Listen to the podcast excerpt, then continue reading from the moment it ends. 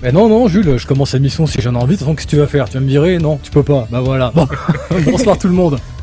J'espère que vous allez bien. Ce soir, Canard PC l'émission, deuxième de cette nouvelle saison, avec un générique, comme vous avez pu le voir, qui est fait par Monsieur Chat, qui vraiment, encore merci Monsieur Chat pour ce, ce générique. Vraiment, c'est, tu te surpasses à chaque fois et tu l'as encore prouvé ce soir. Donc ce soir, ce soir, ce soir, qu'est-ce qu'on fait? On va avoir plein de choses. On va avoir de l'actu, on va avoir du quiz, on va avoir un débat à la con, on va avoir euh, nos rédacteurs qui vont vous parler un petit peu des jeux qui retiennent cœur en. Bref, plein de choses, mais pas beaucoup de temps parce que, bah, écoutez, hein, les journées font 24 heures, donc on, on se débrouille comme on peut. Mais avant toute chose, je commence parce que bah, Yvan m'a dit, il faut vendre des magazines, tout ça, tu te rends compte, nous ça nous rapporte de l'argent et tout. Bon, alors, voilà, je vais m'y soumettre. Canard PC, qu'est-ce que c'est? C'est un magazine. Ce magazine que vous pouvez le voir ici, donc euh, qui est en ce moment encore dans les kiosques, hein, plein de choses dedans. hein. Vous avez euh, le test de Humankind, vous avez du Tchernobylite, vous avez un gros, gros, gros, gros dossier sur Elite Dangerous euh, qui a été rédigé par la Midas, qu'on salue bien fort hein, si, si nous regarde. Euh, Qu'est-ce qu'on a encore d'autre? On a un dossier aussi sur ces joueurs qui effraient les développeurs. Enfin voilà, plein de bonnes choses sur 100 pages pour 6,90€.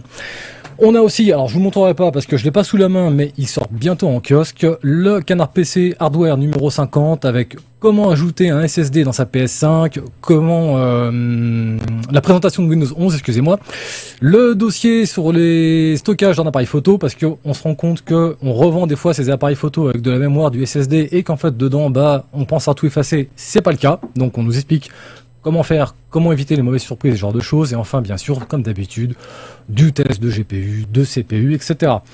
Enfin, Canard PC, c'est un site web, vous connaissez tous, www.canardpc.com. Il y a bien sûr le, hum, les newsletters, le cri du lapin, le podcast, la nouveauté, qui arrive donc euh, là, euh, c'est quoi C'est tous les lundis à 20h sur Spotify, Deezer, Google Podcast, sauf Apple Podcast, parce qu'on est trop con, on sait pas comment ça marche.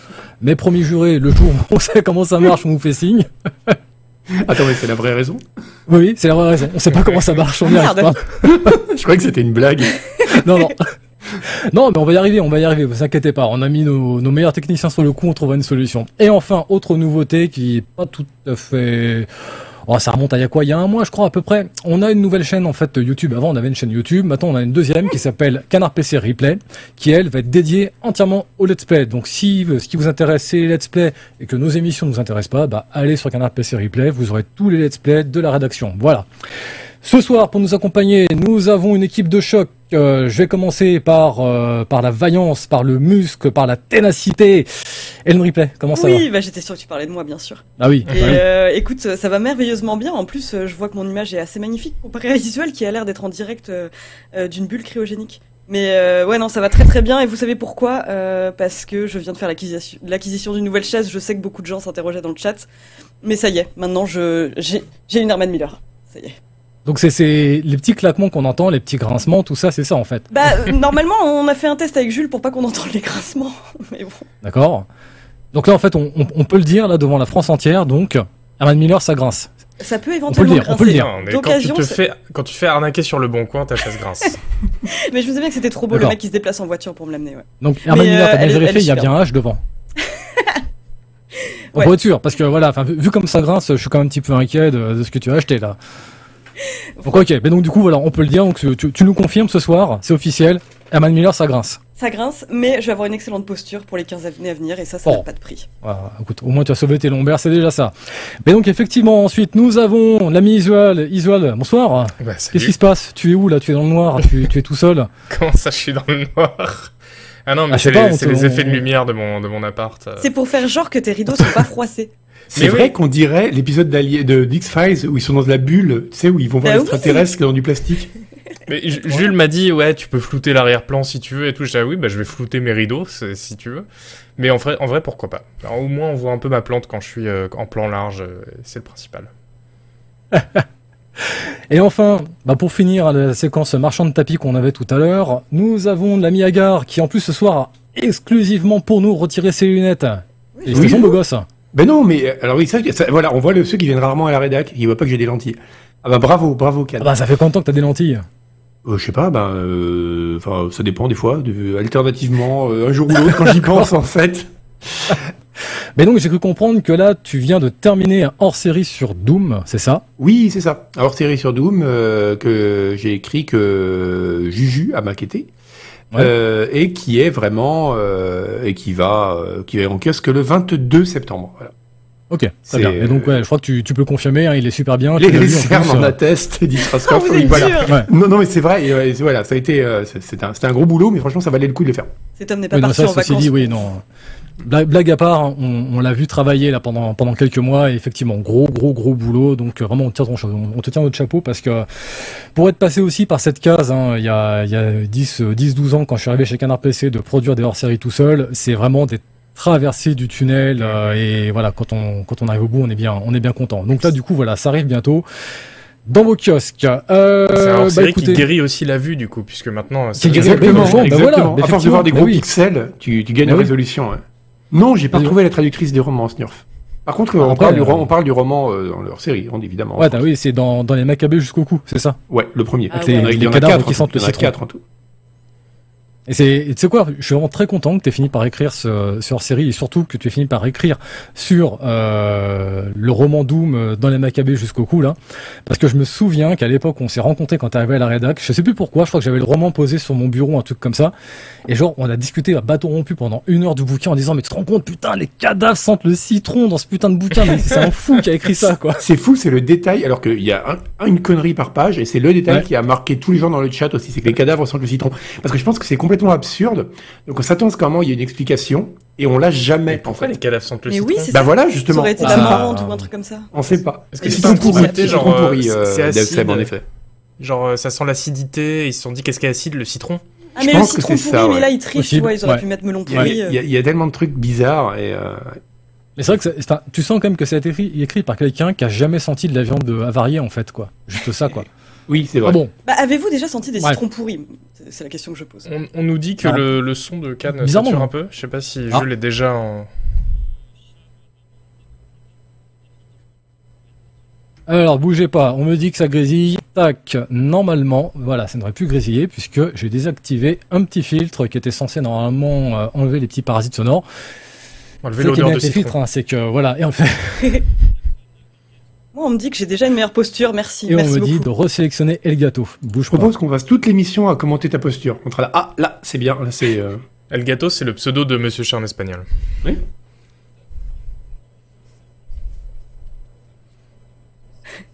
Le son de canne citronne. C'est Monsieur Chat qui vient, qui vient récupérer le son chez nous. Ça citronne gâteau, peu, c'est son surnom, mais euh, j'ai apparemment des micros. Je sais pas. Je ne sais pas si on t'entend. Moi, je t'entends. Euh, Je ah suis non, j'en sais rien, c'est vrai, je suis con, bon, j'ai coupé le son. ah, elle est bien cette première. hein. Non, Cannes, apparemment, ils t'entendent plus. Ils t'entendent plus. Ah non, en effet, on t'entend plus, Cannes. Et c'est pas grave, car c'est Sebum grave peut reprendre la présentation de l'émission au pied, Exactement. au pied levé. Mais oui, aucun problème. Tu as été Alors, désigné pour ça d'ailleurs de quoi on va parler J'ai le conducteur sous les yeux. mais mais d'ailleurs, je de vais pas, quoi le, voler à parler Cannes. Si t'avais De quoi j'aimerais euh, parler le choix de la Hop, voilà. présentation. Une émission Ah. spéciale Doom. Bah ouais, on pourrait on faire l'émission sur leur série. Euh, ah bah, mais je pourrais parler de plein ça de trucs, après grésille ça, va, ça, ça va devenir vraiment très très bizarre. On va faire une émission sur le tarot par exemple. Quoi Ah. remarque, on a fait tellement pire sur la chaîne. Bah, a priori, en vrai, on entend de nouveau. Il faudrait faire une émission sur le tarot. Ah bah d'accord, quand tu C'est bon, on entend Cannes. Ah, Ah, voilà, ça y est, j'ai enfin profité de ma belle voix suave. J'ai fait des vocalises toute la soirée, sans déconner, ça m'aurait fait chier de- d'être mute Mhm. comme ça pendant deux heures, quoi. bon, très bien, allez. On a, on a hâte un peu les bêtises. Euh, bah écoute, on va peut-être commencer par l'actu. Alors je sais plus, euh, donc euh, du- voilà, si tu as un jingle, Jules, balance ton jingle, je sais pas. Jingle actu. Ah, il y a pas de jingle. Il faut le faire à la Et tu as bouche. du, tu, tu J'ai as du, tu as du lag. Bon bah écoute, un tout, tout, tout, tout, tout, voilà, le jingle c'est fait. Oui, Manu quand on a besoin de lui. Eh ouais, clair, où est Manu, sans Oh, bah, déconner. il est en train de faire la BO d'Alien Fireteam. J'ai Oui, hésité à faire la première avec lui, mais finalement, tu vois, j'aurais dû, j'aurais dû, parce que tu vois, pour tous les jingles, en fait, il aurait pris ça au pied levé comme ça, il aurait même pas besoin de lui demander, et clac, il aurait sorti ça et ça aurait été magnifique. Mais bon, tant pis. Oh là, qu'est-ce que c'est bien fait ces petits conducteurs là. Alors, premier sujet du soir, Deathloop, Deathloop là qui vient donc de sortir euh, lundi, je crois, si je dis pas de bêtises. Euh, le Euh, 14, ouais, c'est. Euh, ouais. C'est ça, C'est ça, c'est le 14. Non, c'est Donc Euh, mardi. ouais, mardi, Donc, mardi. Nouvelle production donc de chez Arkane, à qui on doit notamment Dishonored. Euh, alors, je reviendrai dessus tout à l'heure, hein, parce que donc euh, Agbu a publié son test. Euh, J'ai senti un peu, euh, ah, il est un peu bougon là. C'est un peu le hackbout, tu sais, des, des mauvais jours. Qui, Eh, mais moi Dishonored, j'aime bien Dishonored et tout. Bon, voilà, il, il a pas tué le jeu pour autant. Il fait bien mais on. Tu fais Ah oui, trop bien Hackbout. Pareil, en même temps, euh, surtout. voilà, c'est une longue et belle histoire. Donc euh, c'est, je, connais comme mon fils maintenant.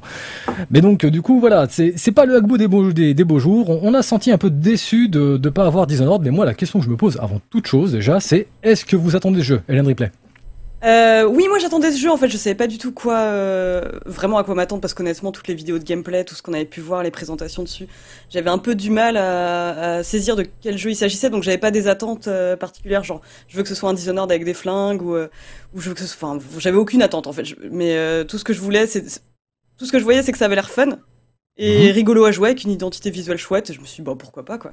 Et bah là du coup j'ai commencé à y jouer sans la moindre attente et bah écoutez c'est hyper bien en fait. Enfin à partir du moment où on n'a pas besoin de passer par ce processus de deuil que Agbu a subi et de se dire ok bah c'est pas Dishonored en fait, euh, le, le jeu défonce. Le jeu est vraiment hyper bien quoi. C'est alors autant on comprenait rien en voyant les images et un des développeurs avait dit vous comprendrez une fois euh, manette en main. Effectivement, bah, une fois manette en main, on comprend quoi. C'est en gros, on, bah ça, vous avez dû le comprendre à ce stade quoi. C'est on incarne un mec qui se réveille sur une plage euh, sans rien, il sait pas qui il est, il sait pas où il est. Il va devoir commencer à explorer. Très vite, il va avoir une arme dans les mains et en fait, euh, il va revenir à chaque fois dans, dans la même boucle sans avoir euh, les armes qu'il a amassées, mais Oui, c'est une euh, histoire de boucle temporelle, je crois, qui est au, au cœur du jeu, c'est ça? C'est ça, truc ultra à la mode en ce moment, quoi. Mais euh, qui marche plutôt bien et qui est beaucoup moins punitif qu'on pourrait le penser. Parce que moi, je m'étais dit, il y aurait peut-être un côté un peu euh, roguelike, et pas du tout, en fait. C'est vraiment un, un TPS un peu, un peu bourrin, où euh, effectivement, t'as une, une certaine liberté créative. Enfin, vraiment, tout le principe du jeu, c'est d'explorer, d'essayer d'engranger le plus d'informations possible. Euh, et tirer profit d'une boucle pour euh, revenir le lendemain avec euh, un meilleur savoir, quoi, une meilleure connaissance de l'île, quoi. D'accord. C'est- et C'est ultra fun. Et pas trop de, de déception par rapport à la, la répétitivité, parce que finalement, tu, tu répètes les mêmes actions en boucle, en fait. Donc, est-ce que c'est pas un peu lassant?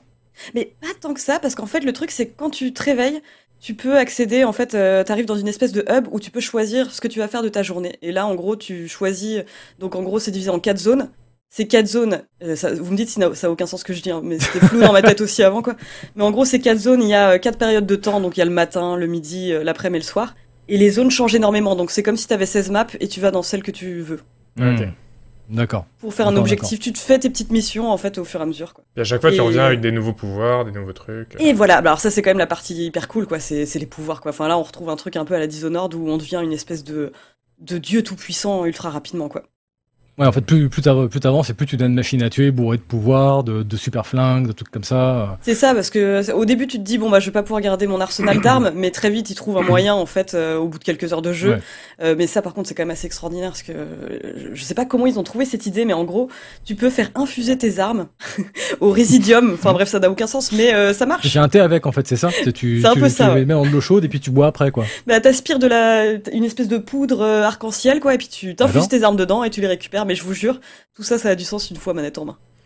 D'accord. Ouais, Bah, alors donc là, nos deux comparses, ça, je vous ai pas du tout entendu, mais euh, vous y avez joué l'un ou l'autre? Non, pas encore. Non? Non. Est-ce que ça vous attire? Parce qu'il y a un truc qui vous dit, tiens, ouais, euh, je ferais bien un week-end dessus euh, pour en voir un peu le bout et voir un peu ce que ça, ça propose. Tiens, euh, dis-moi, Ambroise. Bah, ce qui est marrant, c'est qu'on a, euh, enfin, comme disait euh, Julie, on avait, euh, on, on avait, pas- on savait pas trop à quoi s'attendre en fait. Et euh, à tel point que d'ailleurs même euh, Malware qu'il avait vu euh, se disait, euh, enfin, il avait fait une preview en disant qu'en gros la particularité du jeu, c'était que c'était pas évident non seulement de dire, même de comprendre ce que c'était. Mm. Et je pense que ça a été un gros problème pour les devs. Et et c'est vrai qu'on se disait, enfin, surtout que le jeu a quand même été, un- a été repoussé, les, les, les trailers insistaient beaucoup sur le côté, euh, plus sur l'esthétique en fait, que sur le gameplay lui-même. Oui. Et euh, notamment, bah, probablement parce qu'on s'en est rendu compte parce qu'il était com- complexe à expliquer. Et c'est vrai que du coup, on était assez pessimiste, on peut le dire maintenant. hein. Oui, On se disait, euh, Arcane en général, il se plante pas, mais là, ça commençait un peu à sentir le mauvais projet, quoi. Le truc qui est en boucle longtemps, on n'en voit pas grand-chose, ce qu'on voit, c'est pas clair. C'est quand même pas des signes très positifs. Manifestement, euh, c'est pas le cas. Ça sentait le Et- citron, on peut le dire. Ça sentait le Ça citron. sentait le voilà. ça sentait le citron, cette histoire. Et, euh, et finalement, oui, c'est, euh, pour le coup, ça a l'air assez plaisant. Et toi, Isual Euh, ouais, moi je l'attendais pas mal parce que j'ai joué à Prey Moon Crash. Donc Moon Crash c'était le DLC de Prey, Oui. euh, qui était un DLC roguelike où on était sur une base sur la lune. Et euh, en gros on jouait des personnages qui devaient s'échapper de la base. Et euh, à chaque fois qu'on mourait, bah, on recommençait avec un autre perso en gros. Et c'était avec euh, donc euh, des, des niveaux aléatoires, des ennemis aléatoires, des power-up à des emplacements aléatoires, etc. Et c'était super cool. J'encourage vraiment tout le monde dans le chat à déjà jouer à Prey, qui est passé sous le radar de beaucoup de gens, Mhm. alors que c'est génial. Et euh, surtout à faire ce DLC si vous aimez les roguelikes, ça vaut vraiment le détour. Et donc moi je me disais, bah Deathloop ça va être un peu ça, mais euh, version plus euh, Dishonored, et à l'échelle d'un vrai grand jeu complet. Donc euh, ouais, j'ai plutôt hâte. Après, c'est vrai que j'ai été pas mal refroidi par le côté. euh, Alors déjà, il y a des critiques euh, sur l'IA euh, que j'ai vu passer qui me bon, me- m'ont rendu un peu circonspect. Juste un truc pour l'IA. Enfin, en fait, le, je trouve que là, pour le coup, il y a un, ça va paraître très bizarre, mais l'IA est un peu teubée, effectivement. En gros, si tu fais quelque chose, euh, t'as juste les six personnes euh, autour de toi qui vont, euh, qui vont réagir, et le reste du quartier, enfin, tu peux faire un bordel monstre. Ils continuent à vaquer à leur occupation. Tu peux très bien partir en mode bourrin et deux minutes après, trois mètres plus loin, euh, redevenir furtif, quoi. Oui, Mais à en vous, fait, s'en- est beaucoup plein de Bah, ça en fait. A priori, l'IA a vraiment un souci de euh, comment dire. euh, on, on sent que c'est pas un jeu taillé pour l'infiltration. Bah non, je pense que. Ouais. de par son passif avec Arkane, les gens sont automatiquement dit Arkane, bah voilà Dishonored, donc euh, on va se faufiler, on va planter des mecs Mm. dans le dos, etc. Et là, on nous met un jeu entre les mains où en fait finalement c'est beaucoup plus facile d'avancer en shootant tout le monde. Et puis de toute façon, quand il y a une alerte, comme dit Agbou dans, dans son test, on se met au bout d'un couloir et puis tout le monde arrive à la queue leu et boum, boum, boum, boum. Et Mm. voilà, on, Bah, on le niveau comme ça en fait. Moi, j'ai l'impression qu'en tout cas, c'est alors, je sais pas à quel point c'est voulu ou non, mais j'ai l'impression que c'est justifié d'une certaine manière parce que en gros, enfin, le tout le délire de la boucle temporelle, en fait, c'est comme j'ai l'impression que c'est présent pour euh, dédramatiser un peu euh, ce que tu vas faire de ta journée. Ouais. Genre en gros, très bien, tu vas faire un truc, ça va partir en vrille, mais c'est pas grave, tu peux reprendre un petit Mm. peu. euh, Il y a un côté, en fait, ça permet un côté bac à sable, un côté ultra créatif où tout est laissé à l'imagination du joueur et à sa créativité, qui est assez Ouais. chouette qu'on n'aurait peut-être pas si c'était une IA hyper chiadée, quoi. Mais du coup, ça se fait au détriment de l'infiltration et euh, moi je trouve que ouais le, le, le côté euh, shooter bourrin, enfin c'est euh, ouais c'est comme ça qu'on pourrait le résumer quoi. Bah, justement, moi, le, j'allais y venir, c'est le deuxième truc qui me fait un peu peur, c'est euh, le côté shooter. En fait, Agbou nous a dit, bah, après, Deathloop, c'est un shooter. Et euh, je pense pas qu'on aurait pu résumer même Dishonored temps, comme euh, ça. On- quand Non. on voit le trailer qui tourne derrière, enfin c'est un shooter. Oui, Oui, Je pense que là, on, on peut pas dire qu'il s'en cache à un quelconque Mhm. moment. euh, Enfin, le- là, le trailer depuis tout à l'heure, on c'est voit euh, que ça. Ouais. on snipe, on y va au shotgun et c'est extrêmement Mais violent. Il y a, y a pas de subtilité en fait. Ah oui, non, mais que ça. ce soit voulu pour le jeu, euh, bien sûr, c'est juste que moi, je me dis, un jeu où juste on va me proposer de faire du shoot, du shoot, du shoot euh, à la chaîne, Mm. je sais pas si c'est complètement pour moi.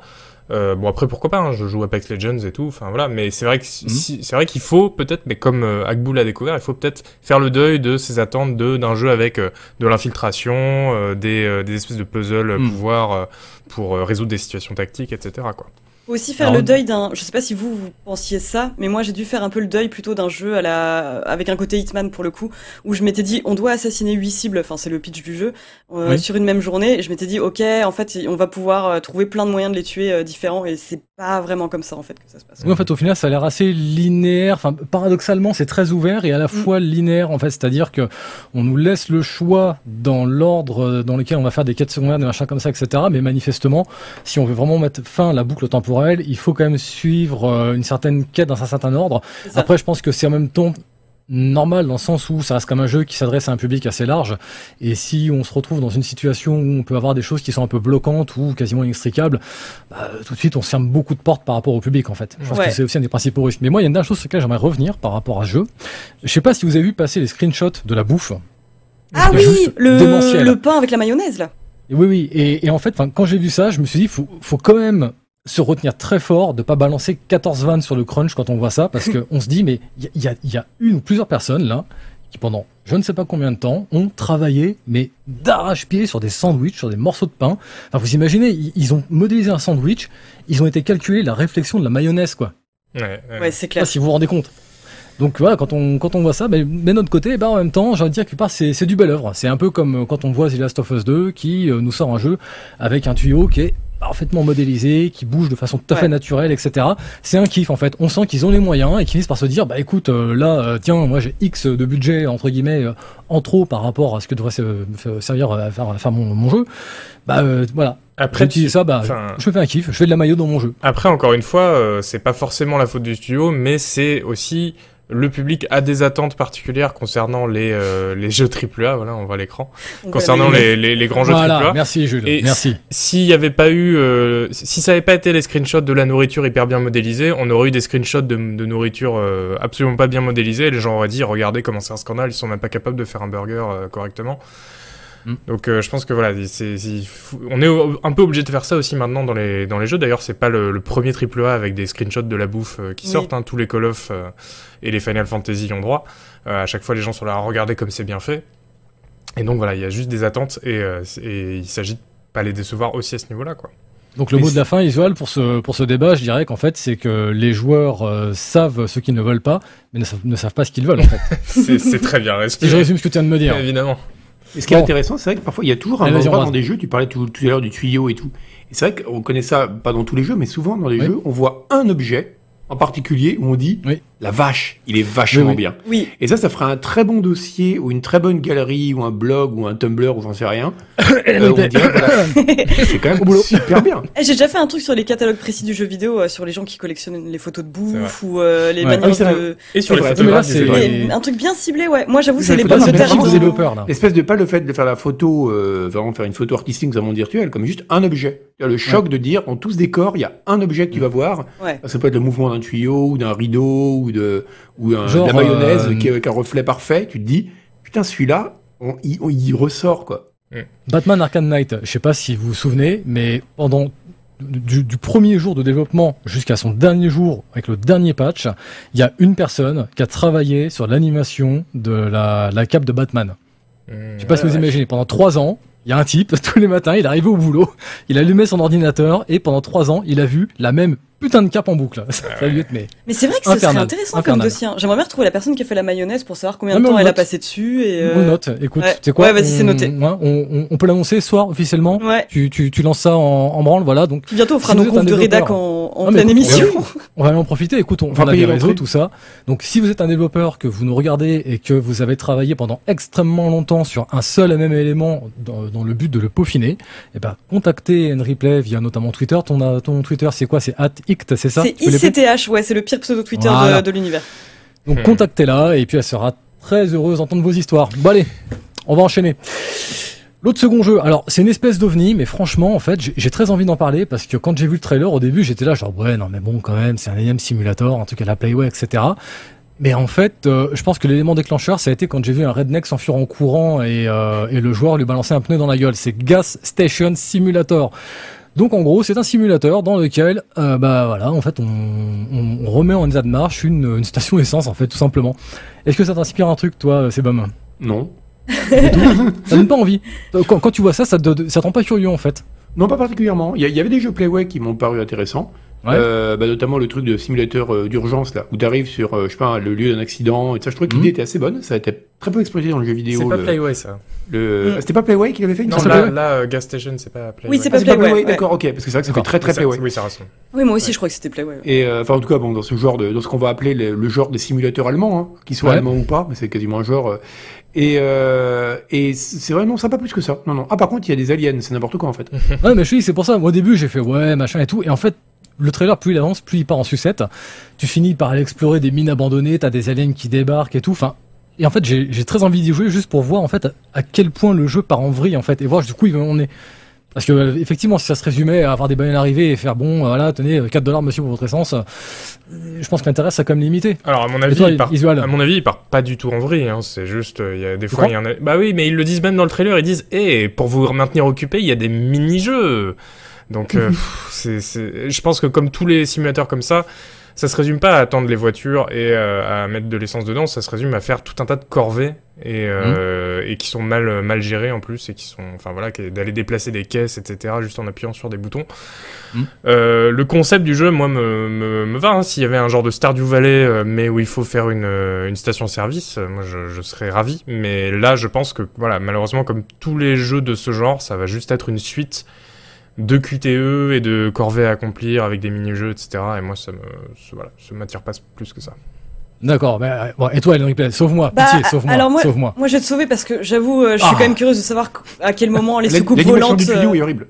Ouais, je suis d'accord avec ça, mais par contre, je suis quand même curieuse de à quel moment les soucoupes volantes interviennent et comment c'est amené dans le jeu. Mais voilà, c'est c'est c'est le truc qui m'intrigue quoi. Pour le reste, euh, moi je me posais juste la question de à quoi ça tient pour que vous vous ayez envie de toucher un simulateur. À la Playway Bah, quoi. je, je pense que c'est c'est une espèce de fascination pour l'ennui du quotidien en fait. Mm. C'est en fait, tu sais, dans les jeux vidéo, t'es constamment en train d'incarner des types qui vont sauver le monde, euh, qui, voilà, enfin, un coup t'es t'es au Moyen Âge, un coup euh, tu te bats avec des orques, le lendemain euh, t'es dans une soucoupe volante et tu traverses la galaxie à toute vitesse. C'est c'est une surenchère du fantastique en fait. Et là, d'un coup, on a des, on a des jeux qui en fait nous ramènent un peu à l'espèce d'essentiel du, du quotidien en fait. Donc quelque part, c'est peut-être ça moi qui me rend curieux en fait, ce- cet aspect de me dire ouais bah euh, en fait euh, ça fait quoi en fait d'être pompiste euh, tous les jours? Ah bon, mais façon là t'es pompiste et puis il y a des martiens qui débarquent, hein, ça c'est encore un autre sujet. Et justement, justement, justement, c'est pas un jeu qui simule qu'est-ce que ça fait d'être pompiste. Et c'est Ah ouais. ça pour moi le plus gros problème de tous ces simulateurs là qui sont un peu humoristiques ou qui sont juste des jeux avec zéro contenu et qui consistent à euh, se déplacer très lentement dans un endroit et appuyer sur le bon bouton quand t'arrives euh, devant le devant un, un décor. Euh, c'est que c'est pas justement c'est pas du tout des simulateurs. Il y a quelques jours j'ai testé Train Life Simulator, donc là qui pour Mhm. le coup est un vrai simulateur parce que t'es Ouais. dans la cabine d'une locomotive euh, en Allemagne et tu peux appuyer sur chaque bouton pour et tu dois appuyer sur les boutons vraiment physiquement dans la cabine pour conduire ta loco, etc. Ça c'est un vrai simulateur. Euh, si si le jeu ça avait été euh, juste de se déplacer puis de faire la QTE au bon moment et de faire des mini-jeux entre temps pour se maintenir Mhm. occupé, tu vois, c'est c'est pas exactement la même chose quoi. Mm.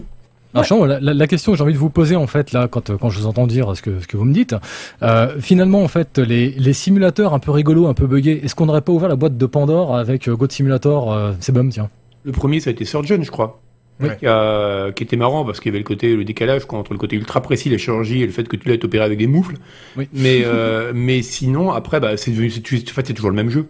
Oui. C'est-à-dire que, tu vois, Yambread, tout ça, c'est toujours des jeux, euh, ou God Simulator, tout ça, il y a eu Pigeon Simulator aussi, il y a pas très longtemps, je crois. Mhm. Tous les, c'est, toujours exactement le même jeu, quoi. Et, euh, et c'est un peu le problème, c'est qu'en fait, quelque part, c'est juste un thème pour le même jeu qui est un jeu de, enfin, de bac à sable physique, en fait. Ce qui était déjà Surgeon, hein, mais euh, au moins Surgeon, il y avait le côté un peu rigolo, puis c'était le premier. Là, Mm. en- enfin, ouais, non, ça a pas, euh, ça a pas énormément, euh, c'est pas jamais du jeu que je trouvais parti- particulièrement intéressant, en fait. D'accord. Bon bah euh, écoutez, bah ça, bon bah. Après, je, je prends bonne note. Am hein. Bread parfaitement réaliste, comme dit Isual, ça aurait été un peu chiant, quoi.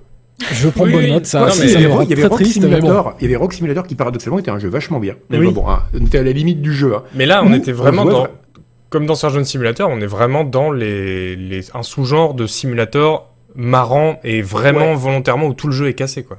C'est ça. Mais après, Rock Simulator, c'était pareil, parce que justement, il jouait un peu sur l'inverse, c'est de dire, voilà, on va faire un vrai simulateur de cailloux, et on va vraiment être un caillou. Donc, c'était un jeu où il ne se passe rien. On est un caillou, et on voit le temps qui défile, et au début, tu te dis que c'est un jeu blague, et c'est un jeu blague.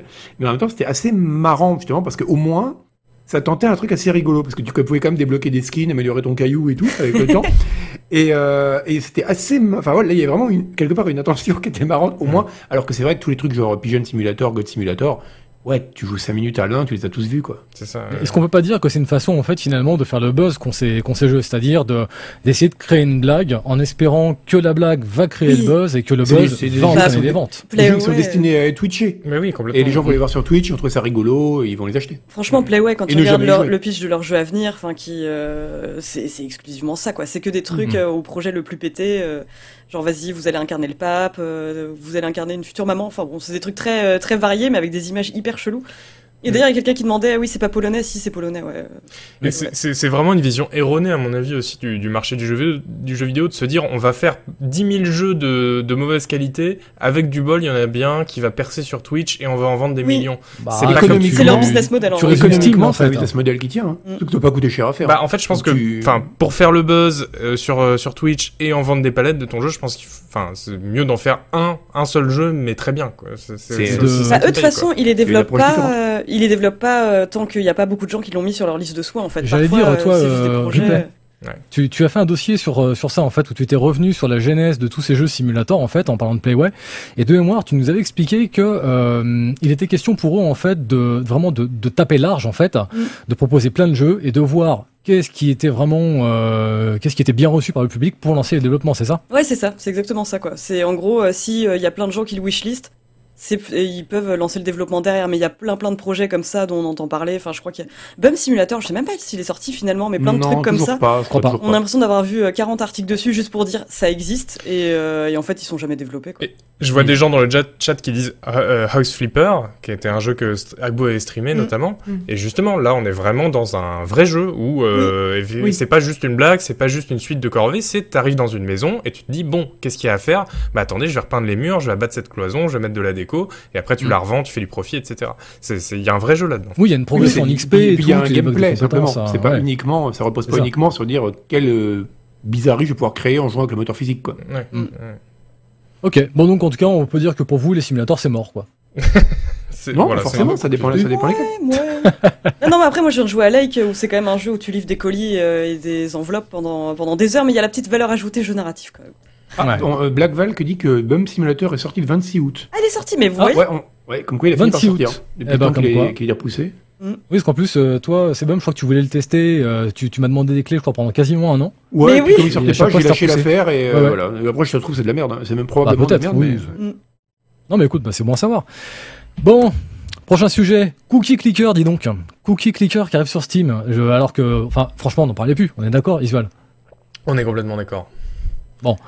Et toi, Pantélène, euh, tout à l'heure tu m'en parlais, t'étais toute, euh, toute frétillante. Genre, ah mais c'est génial, j'ai encore passé ma journée dessus et tout. Enfin, Bah, je Dis-nous suis, pourquoi, là. je suis frétillante parce que ça faisait des, des plombes que j'y avais pas joué. Je crois enfin, la dernière fois, ça devait être au moment où c'est sorti, quoi. Et là, alors je vous parle, je produis 11,93 millions de cookies par seconde. et euh, j'avais oublié en fait le plaisir euh, d'activer son système de récompense à moindre frais. Enfin, c'est c'est quand même, c'est quand même chouette, quoi.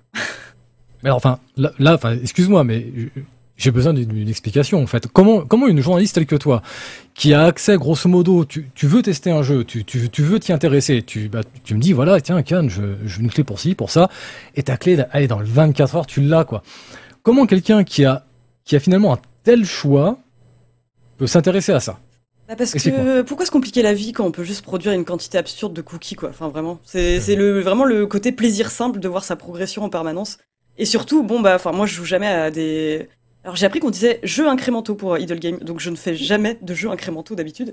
Et euh, là j'avoue le laisser en fond comme ça, ça, ça me fait plaisir quoi. Je sais que je vais revenir, j'aurai des milliards et des milliards de, de cookies quoi, et ça me rend heureuse. Bah, il faut dire aussi que c'est un jeu d'une très grande qualité. Ah oui, il est très, très bien. C'est très très bien fini, très très bien Oui. léché, très très beau même.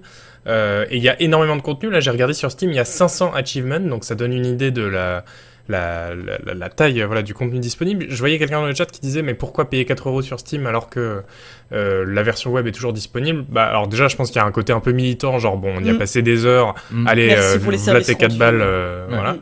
Et euh, il y a aussi, euh, je pense qu'il doit y avoir du contenu exclusif, mais il y a aussi un, un vrai truc de sauvegarde où au moins là tes sauvegardes elles vont dans le cloud, elles sont pas stockées dans ton navigateur internet. Enfin, voilà, donc c'est aussi se faciliter la vie de, de ce côté-là. Mais euh, moi j'ai beaucoup aimé euh, Cookie Clicker euh, à une époque, mais justement quand je disais il y a une une une vraie euh, taille de contenu énorme, etc. Il y a un début, un milieu et des stratégies complexes en fin de partie, etc. Moi, c'est justement ça qui fait que finalement, j'ai pas continué le jeu, ou que j'ai pas, Mm. j'ai pas rejoué, etc. C'est euh, euh, l'on-game, quoi, qui m'a toujours un peu chiffonné. Euh, Je crois qu'on va dans d'autres dimensions. Il y a une bourse du cookie. Enfin, ça, ça va très très loin. Et euh, moi, je préfère juste le début où on clique sur des cookies et où on achète des grands-mères pour qu'elles cuisinent euh, des, des cookies, quoi. C'est le meilleur moment, quoi. Mais t'as quand même Mm. cette curiosité un peu après de voir bah, qu'est-ce qui peut se passer ensuite, quoi. C'est le truc qui me tient un peu, quoi. Mais Ouais. après, euh, ouais, je trouve que c'est un, un- comment dire un jeu un peu blague. Enfin, quand même, l'idée c'est de se moquer un peu euh, des systèmes de Ouais. progression, etc. Qui marche bien un peu dans la lignée de Achievement Unlocked de John Mm. Cooney, je crois que tu l'avais interviewé, Ouais. que, que j'aimais beaucoup dans ce genre-là, quoi. Enfin, vraiment où tu juste fais des tâches euh, Bah, bêtes et t'es pour- content, quoi. Ouais, pour moi, c'est pas du tout euh, un jeu blague. Enfin, euh, c'est le, le concept peut être un peu rigolo et tout, mais il y a, il y a du vrai contenu euh, intéressant pendant des heures et des heures et des heures, quoi. Ah oui, bien pour sûr. toi, Cookie Clicker n'est pas une blague. Ah non, ah non, mais clairement pas. À l'origine, c'en est une, mais c'est vrai que oui, c'est un vrai jeu, quoi. C'est pas juste euh, une boîte où on, appuie- on appuie sur un bouton, quoi. Oui, voilà, non, on, ça, bah, ça- on peut quand même se poser des questions quand même sur, les temps- enfin, sur la portée du gameplay en fait, parce que quand on regarde euh, finalement, ça avance déjà plus ou moins. Enfin, il y a plein de gens qui, qui ont dit dans notre chat, hein, c'est moi le jeu, euh, bah, je laisse tourner la nuit, je reviens, j'ai progressé, etc. C'est un jeu sans être un jeu en fait, c'est assez, euh, Mais- c'est assez curieux en fait. Non, comme, non, euh, comme. Non, c'est. euh, C'est vraiment très bien. Alors déjà, juste si- on, si c'était vraiment un idle game dans le sens où on part, on va faire autre chose, on revient, ce serait un vrai jeu, moi, il y aurait pas de souci. Mais Mhm. Cookie Clicker, en l'occurrence, il y a des vrais trucs à faire, il y a une vraie stratégie. Et Mhm. comme je disais, il y a tellement de, de, de, de phases de jeu différentes et de, de zones de jeu où on peut euh, aller faire des actions en même temps que non, non, c'est pas juste un jeu qu'on lance la nuit et on revient le lendemain matin et, et, et hop, c'est fini, on passe à autre chose, quoi. Ouais, c'est Mais- intéressant quand on développe des stratégies un peu et qu'on commence à faire des calculs un peu aussi. Voilà, c'est ça. Et après, euh, même quand on a, quand on atteint un peu le bout, on peut euh, re- recommencer au, dé- au début, mais euh, en, est- en ayant gagné un bonus qui va faire que la deuxième partie va être encore plus, euh, enfin, va être différente, etc. Enfin, c'est c'est une durée de vie assez, assez chouette. D'accord. Et toi, c'est bon parce qu'en fait, on t'a entendu dire timidement, bah si, si, moi j'aime bien, mais Ah, mais pour moi, c'est un chef-d'œuvre, Cookie Clicker. C'est vraiment Ah oui, un excellent un jeu. chef-d'œuvre. Ah, c'est vraiment un jeu génial. Bah, le problème, c'est que comme dit Isual, parce que j'ai été un peu à la même expérience que lui, le Mhm. début est très très bien. Et c'est vrai qu'après, quand ça devient trop sérieux, trop complexe, et quelque part que ça devient presque davantage un vrai jeu, avec le, que vraiment le côté, bon, beaucoup plus de, enfin, il y a des stratégies, il y en a tout le long, mais comme à la fin, ça devient quand même un peu plus complexe, un peu plus Mhm. touffu. Ouais. Ça perd en intérêt. Parce que ça perd l'espèce de pureté qu'il y a au début, où en effet, comme Isual, tu cliques et t'achètes des grands-mères. Et ça a vraiment un côté très, mais en même temps, c'est pas non plus un jeu où t'es complètement passif.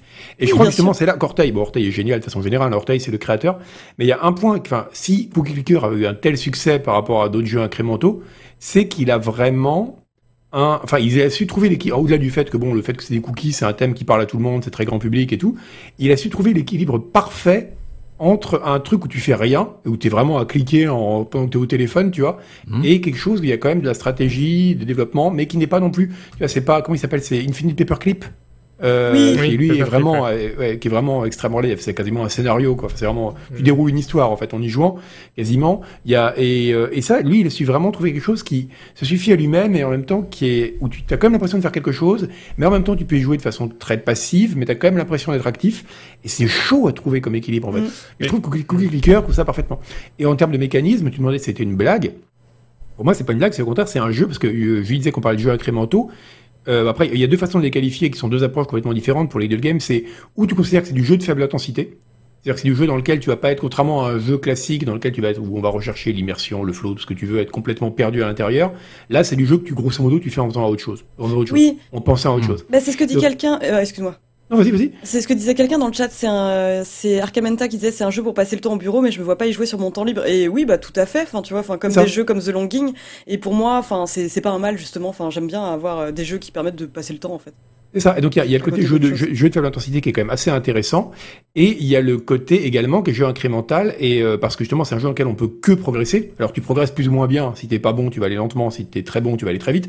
Mais tu progresses toujours. Et quelque part, c'est un peu, c'est pas une blague. C'est même le mécanisme de base des jeux qui marchent. Regarde, par exemple, World of Warcraft ou tous les jeux récents ont eu un succès énorme parce qu'ils marchaient comme ça, justement. Il n'y avait pas de pénalité. Tu savais que tu pouvais progresser plus ou moins bien, mais tu progressais tout le temps par rapport. C'est une des raisons, probablement, d'ailleurs, pour lesquelles World of Warcraft a mieux marché que Ultima Online. Mm. C'est un jeu qui ne punissait pas les joueurs en fait. Mm. Et, euh, et ça c'est vraiment, euh, c'est vraiment je trouve très, euh, enfin très intéressant parce que t'as un peu une sorte d'expérience pure du côté gratifiant du jeu vidéo, mais quelque part assez honnête. C'est pas un truc qui va te donner, euh, qui va te demander d'y passer des heures et des heures à grinder, ou qui va te voler ton temps parce que tu peux faire autre chose en même temps. Donc euh, c'est assez agréable. Et concernant le jeu de faible intensité, j'en avais parlé une fois, juste pour finir. Euh, j'ai connu ça moi avec Mortal Kombat 11 quand je l'avais testé, je me Ah rappelle. oui, où tu peux farmer, euh, enfin les laisser farmer. Tu peux farmer. Oui. Tu peux laisser farmer les gens, en gros, plus ou moins, euh, des, des, bon, je sais plus exactement comment ça marche, mais bon, t'as un système de points, de trucs que tu peux débloquer en loot, machin, euh, des costumes, tout ça. Et tu peux faire du IA contre IA. Et ça te fait quand même gagner des points. Et je j'avais fait ça pour tester, et je me suis rendu compte que c'était marrant, et que je laissé tourner mon PC, je faisais autre chose, que j'avais d'autres trucs à faire, du ménage, n'importe, et je passais devant mon PC des fois, et je voyais les deux persos qui se battaient, je regardais, et si jamais il n'y avait pas eu, à la fin, une gratif, enfin, j'avais pas gagné quelque chose, des costumes ou des trucs, je l'aurais pas fait. Ça n'a aucun sens de laisser tourner un jeu tout seul pendant que tu vas, tu vas pisser, quoi. Mais par contre, là, il y avait quand même quelque, il y avait une part de la gratification qu'il y a à jouer sans avoir à jouer.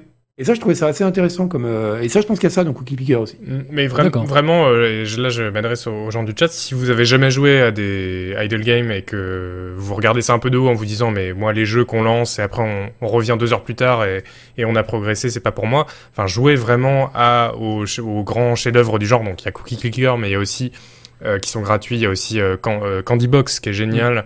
Et il y en a plusieurs même, je crois. Il y a A Dark Room qui est très bien. Ouais. Il y en a un le Donjon Progress- Dragon aussi euh, qui s'appelle, je sais plus, genre Infinite Dungeon, un truc comme ça. ou- C'est pas le nom exact, c'est- j'ai plus le nom en tête, mais oui. Ouais, dans les grands noms, il y a, il y a donc euh, Paperclips aussi, enfin, et qui sont des jeux très étonnants en fait. Et c'est pas du tout, euh, justement, c'est pas du tout des jeux qu'on lance et on se dit allez, c'est bon, euh, je lance et je reviens. Il y a un vrai truc à faire, il y a des vraies aventures, parfois des vrais, euh, une vraie narration, etc., qui est très intéressante. Donc vraiment, si vous avez jamais testé ça, ça vaut vraiment le coup d'aller d'aller tester. Mm. Bah, vous savez quoi, il y a, il y a de la magie dans l'air ce soir, je pense, parce que j'étais totalement réfractaire à ce genre de jeu. Et là, vous m'avez convaincu. Voilà, vous avez fait, vraiment, vous avez fait votre taf de, de journaliste avec brio, parce que là, j'ai qu'une envie après l'émission, c'est d'installer ça et de tester, de, me, voilà, de, de voir, parce que là, vraiment, vous m'avez rendu curieux, quoi. Ouais, tu vois, c'est Mais bien. en plus, tu peux jouer pendant que tu, tu présentes l'émission. Bah voilà, non, en ce c'est moment cool, même, je c'est ça. produis énormément Ouais. de cookies. C'est trop bien. Là, j'aurais dû le lancer, je suis con. Bon, allez, parce que là, on a perdu un peu de temps, on enchaîne. Oui, j'avoue, on a été très bavard sur Cookie Clickers. Ghostwire Tokyo, Ghostwire Tokyo qui a encore une fois été présenté à la, au show là, de, la, de la PlayStation. Ouais. Euh, alors je sais qu'on a quelqu'un qui est extrêmement mais mais chaud patate avec ce jeu. Hélène Ripley, vas-y, dis-nous tout, lâche-toi. Bah alors moi j'étais ultra chaud de patate, ouais je vais l'accorder, ouais. Ultra chaud de patate euh, quand ça a été annoncé à l'E3 2019 parce qu'il y avait quand même cette espèce d'aura de mystère, on avait juste Mhm. des images, on savait pas du tout ce que ça allait donner. Après je suis toujours, ouais, je suis tiède, euh, ouais ouais ouais je suis quand même tiède. Mais euh, curieuse, toujours intriguée quoi. C'est juste que là en gros on a appris quelques trucs en plus quand même que, euh, donc pour rappel donc ce jeu c'est, euh, ça va être fait par euh, Tango Gameworks donc qui est le studio de Shinji Mikami qui est le père de Resident Evil et The Evil Within. Et euh, qui enfin se lance dans un jeu euh, d'action-aventure. Ça fait hyper longtemps qu'il a envie de faire un jeu d'action, plus orienté action qu'horreur. En gros, on débarque, enfin, on, on est à Tokyo, il y a 99% de la population qui a disparu déjà. Bon, bah, ce pitch, ça me plaît. Mhm. et, euh, bah, je- je- et les animaux ont été épargnés, excusez-moi. Enfin, c'est c'est Très quand même bien, assez cool, bah, quoi. oui. Et en gros, ouais, la ville a été envahie par des espèces de créatures qui ressemblent à des étudiantes sans tête, des Slenderman comme vous pouvez le voir. Et nous, on incarne un type qui a des espèces de pouvoirs, euh, des capacités paranormales et qui se bat. Alors c'est une espèce de mélange entre magie et boule de feu et kung-fu. Enfin bon. Mais alors moi, écoutez-moi, ça m'intrigue vachement et on sait que le système de combat, c'est euh, Shinichiro euh, Hara qui a fait donc notamment le système de combat de Doo- Doom 2016 euh, à qui on doit les Glory Kills notamment. Donc je sais que les combats vont être très très fun. Enfin ça, ça me paraît assez certain. Pour le reste, ouais, l'univers est intrigant. Donc ouais, non, je suis quand même. Ouais, non, j'ai dit que j'étais tiède. En vrai, je suis quand même chaud de patate. Mais Ouais, écoute, Tu t'es point t'es convaincu en tout cas, ça envoie quoi. Bah, c'est juste que j'ai peur d'être déçue parce que euh, pour le coup, euh, moi, moi, j'étais hyper fan de la directrice artistique qui a quitté le studio depuis, en fait, euh, Ikumi Nakamura, euh, qui euh, bosse, qui bossait beaucoup avec Shinji Mikami. Donc bon, voilà, j'attends de voir quoi. Mais euh, voilà, j'ai juste peur d'être déçue, mais je suis quand même très intriguée quoi. mais. Alors moi j'ai quand même une grande question là par rapport à par rapport à ce jeu. On se souvient que quand il a été présenté à l'E3 en 2019, donc il a été présenté par Ikumi Nakamura, qui était un Bah, peu voilà. le, le visage du studio, euh, qui, a vraiment fait flasher tout le monde juste parce qu'en fait euh, elle, elle a une espèce de bonne humeur communicative qui est juste mais impressionnante. Et en fait elle a quitté le studio, je crois en 2020, si je dis pas d'annerie. Ouais, c'est ça. Euh, et moi, du coup, la question que je me pose aujourd'hui, c'est quel, quel serait l'impact en fait de son départ? Parce que elle, a juré de son côté que non, non, mais tout va bien, vous inquiétez pas. J'ai j'ai placé en gros les dossiers entre de, de bonnes mains, mais euh, on, peut quand même s'interroger parce que c'était quand même une, des principales têtes pensantes derrière le jeu. Bah ouais, c'est ça, c'était vraiment devenu euh, ouais l'un des visages du jeu quoi, au même titre que Shinji Mikami presque quoi. C'était euh, mais bah franchement moi je, je trouve ça étrange quoi. Je je sais pas trop ce que ça veut dire pour le jeu, surtout que le projet avait été ultra bien accueilli. Donc euh, ouais, enfin on, on le saura plus tard quoi. C'est peut-être une histoire de je sais pas du tout franchement. Mais euh, le truc c'est que bon de toute façon la DA euh, générale telle que elle elle l'avait pensé, euh, c'est on voit que c'est c'est les mêmes images quoi. Donc euh, je pense pas qu'il y ait grand chose qui ait changé quoi. Faut Hmm. voir.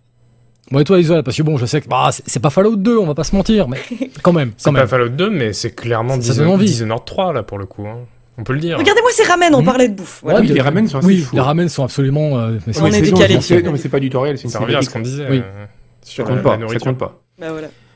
Euh, oui, non, il y a un petit côté, euh, oui, euh, Dishonored 3, enfin, je, je, je le dis euh, en rigolant, mais en vrai, euh, effectivement, être, euh, évoluer dans une ville euh, en monde ouvert avec des pouvoirs euh, et un sabre, euh, bon, oui, pourquoi pas, moi, je, je, je peux signer. Hmm, ok, je te, je te sens quand même mo- moyen chaud, on va dire. hein. Bah, le côté, en fait, moi, j'aime pas les jeux d'horreur, donc. Euh... Ah oui, bon, c'est vrai, Apparemment. oui, c'est vrai. Vu que t'avais bien Ouais. aimé Evil Within 2, tu vois, j'ai l'impression qu'on est plus dans cette vibe quand même, qui est pas si Mm. horrifique que ça finalement, quoi.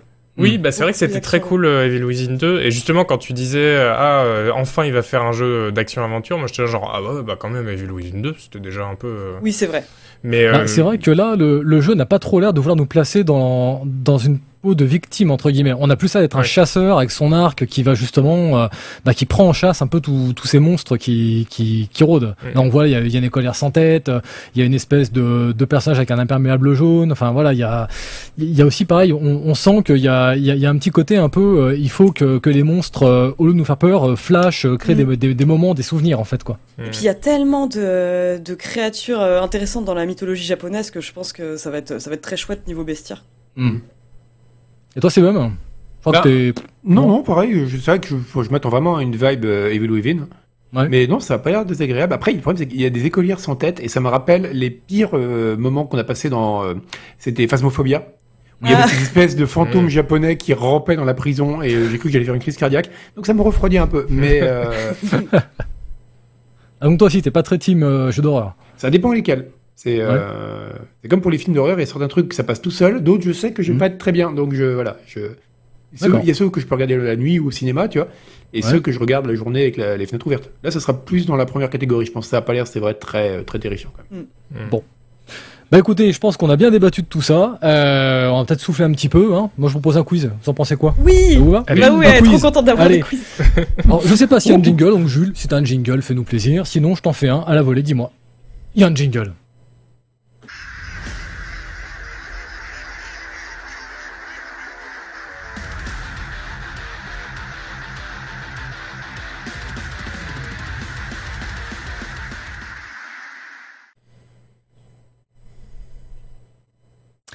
Nous revoilà donc avec le premier quiz de la soirée. Alors c'est un quiz euh, un peu un peu particulier parce que je me suis dit merde après tout on est comme des artistes chez Canard PC, on est des esthètes, on, on- on connaît les, on, on sait identifier les belles choses. Donc ce soir en fait, euh, bah vous, hein, chers chers collègues et amis de la rédaction, et bien sûr tous les gens qui nous suivent dans dans le chat.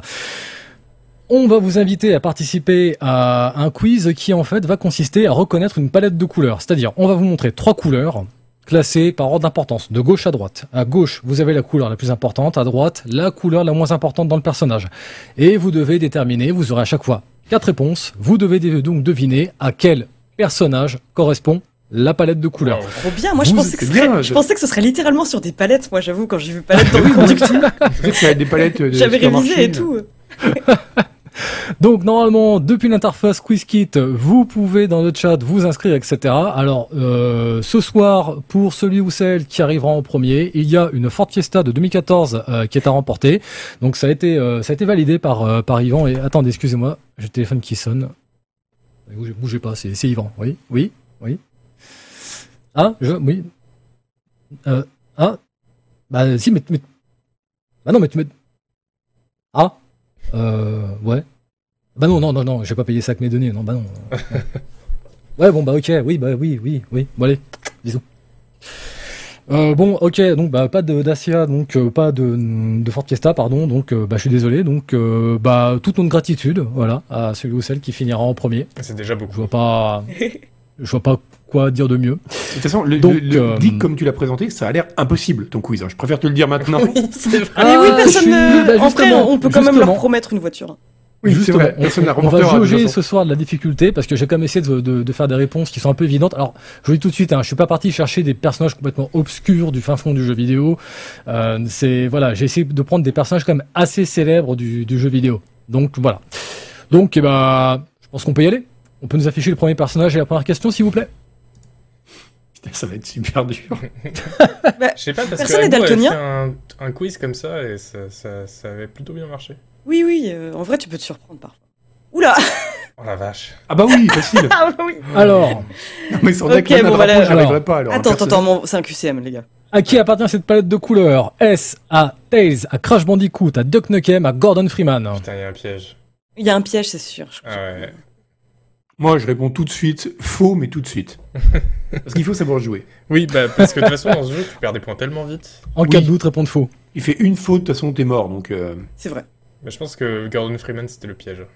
tu crois? Bah ouais, Bah, j'ai pas mis Gordon pas- Freeman. pas Ah merde, Donc, nous sommes arrivés à zéro. Nous allons avoir tout de suite donc la réponse en visuel et sous vos yeux ébahis.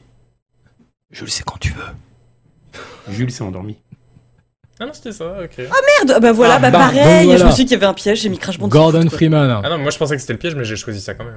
Et non. Ah ouais, toi tu votes pour les j'ai Une pièges. dominante de gris, C'est une vachement dominante bien comme idée, d'orange et une petite touche jaune. Ouais. C'est Gordon Freeman. Je ne pas si gris. Le petit piège c'était Tails. Tails, Attends, euh, attends, on t'as aurait pu retrouver des, des couleurs un peu similaires. T'as pas précisé que c'était Gordon Freeman d'Half-Life 2. C'est Oui, c'est vrai. Oh, je vais faire un oh, recours, t'es- monsieur, je vais oh, t'es dur. Oh, t'es dur. Non, bah écoute, moi, je te préviens, c'est Grand Maître B qui me représente, hein, donc euh, t'es dans la merde. hein. oh, je suis déçu, il y a pas de nom dans les, dans les premiers, tout le monde s'est inscrit, et euh, si, on a Beautiful Loser en 4. Ah, Mais sinon, euh, bah voilà, donc contestant euh, 528, voilà, si tu nous regardes. Bon allez, personnage numéro 2, s'il vous plaît. Moi j'arrive toujours pas à mettre mon pseudo, je tiens à le dire, hein, dans le quiz kit. Ah. Ouais, Non, pareil, plus, hein. euh, Donc c'est pour ça que ça m'étonne pas. Alors, cette palette de couleurs, à qui appartient-elle? Est-ce qu'il Hmm. s'agit de Yoshi, de Link, de Blanca ou du Doomguy? Oh putain, il est dur celui-là. Eh, c'est chaud, hein, parce que... Non, mais il est vert trop cacadois. Hmm. C'est. Allez, je, je tente ça. Tellement Eh, c'est chaud, en vrai, hein. C'est toi qui as fait les palettes euh, avec euh, genre une C'est petite pipette avec, mon, avec mon, mon petit Photoshop, la petite pipette, et puis hop hop hop hop hop. Ah, c'est pour ça que t'étais dans le Slack à dire ouais, vous me recommandez quoi comme outil pour. non, c'est pas moi ça. Non, non, en plus, euh, on a parlé de GIMP et j'ai fait. Ah oui, c'est vrai, oh, pas GIMP, GIMP, voilà. ouais. Oh là là là Alors, là. peut-on avoir la réponse? C'est Blanca. C'était blanc? Eh ouais, c'est Blanca. Mais il est vert pomme. Le vert de sa peau, bah tu vas voir, c'est le visuel de Super Street Fighter euh, 4. Ah, mais faut préciser le jeu, hein. Ah ouais. Ah oui, non, mais là, Parce que moi, il je suis resté sur Street Fighter 2, tu vois, que il était Link, vachement plus vert. euh, Ouais. Donc il nous a- avons le vert de sa peau, le orange de sa crinière et le marron de son pantalon. Enfin marron ou beige, euh, je sais pas comment on peut dire, mais...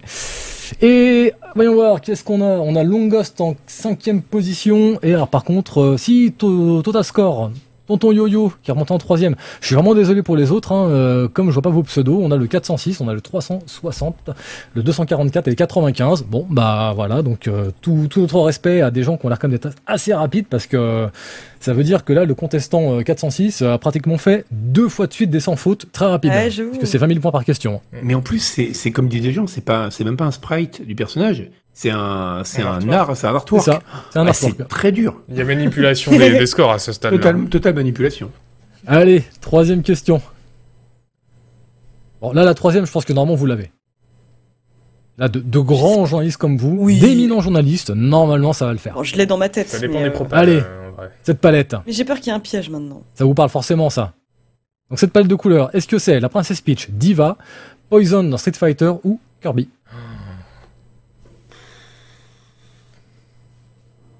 Attendez, pourquoi vous dites Kirby dans le chat euh Moi j'ai moi j'ai voté j'ai voté Peach. hein.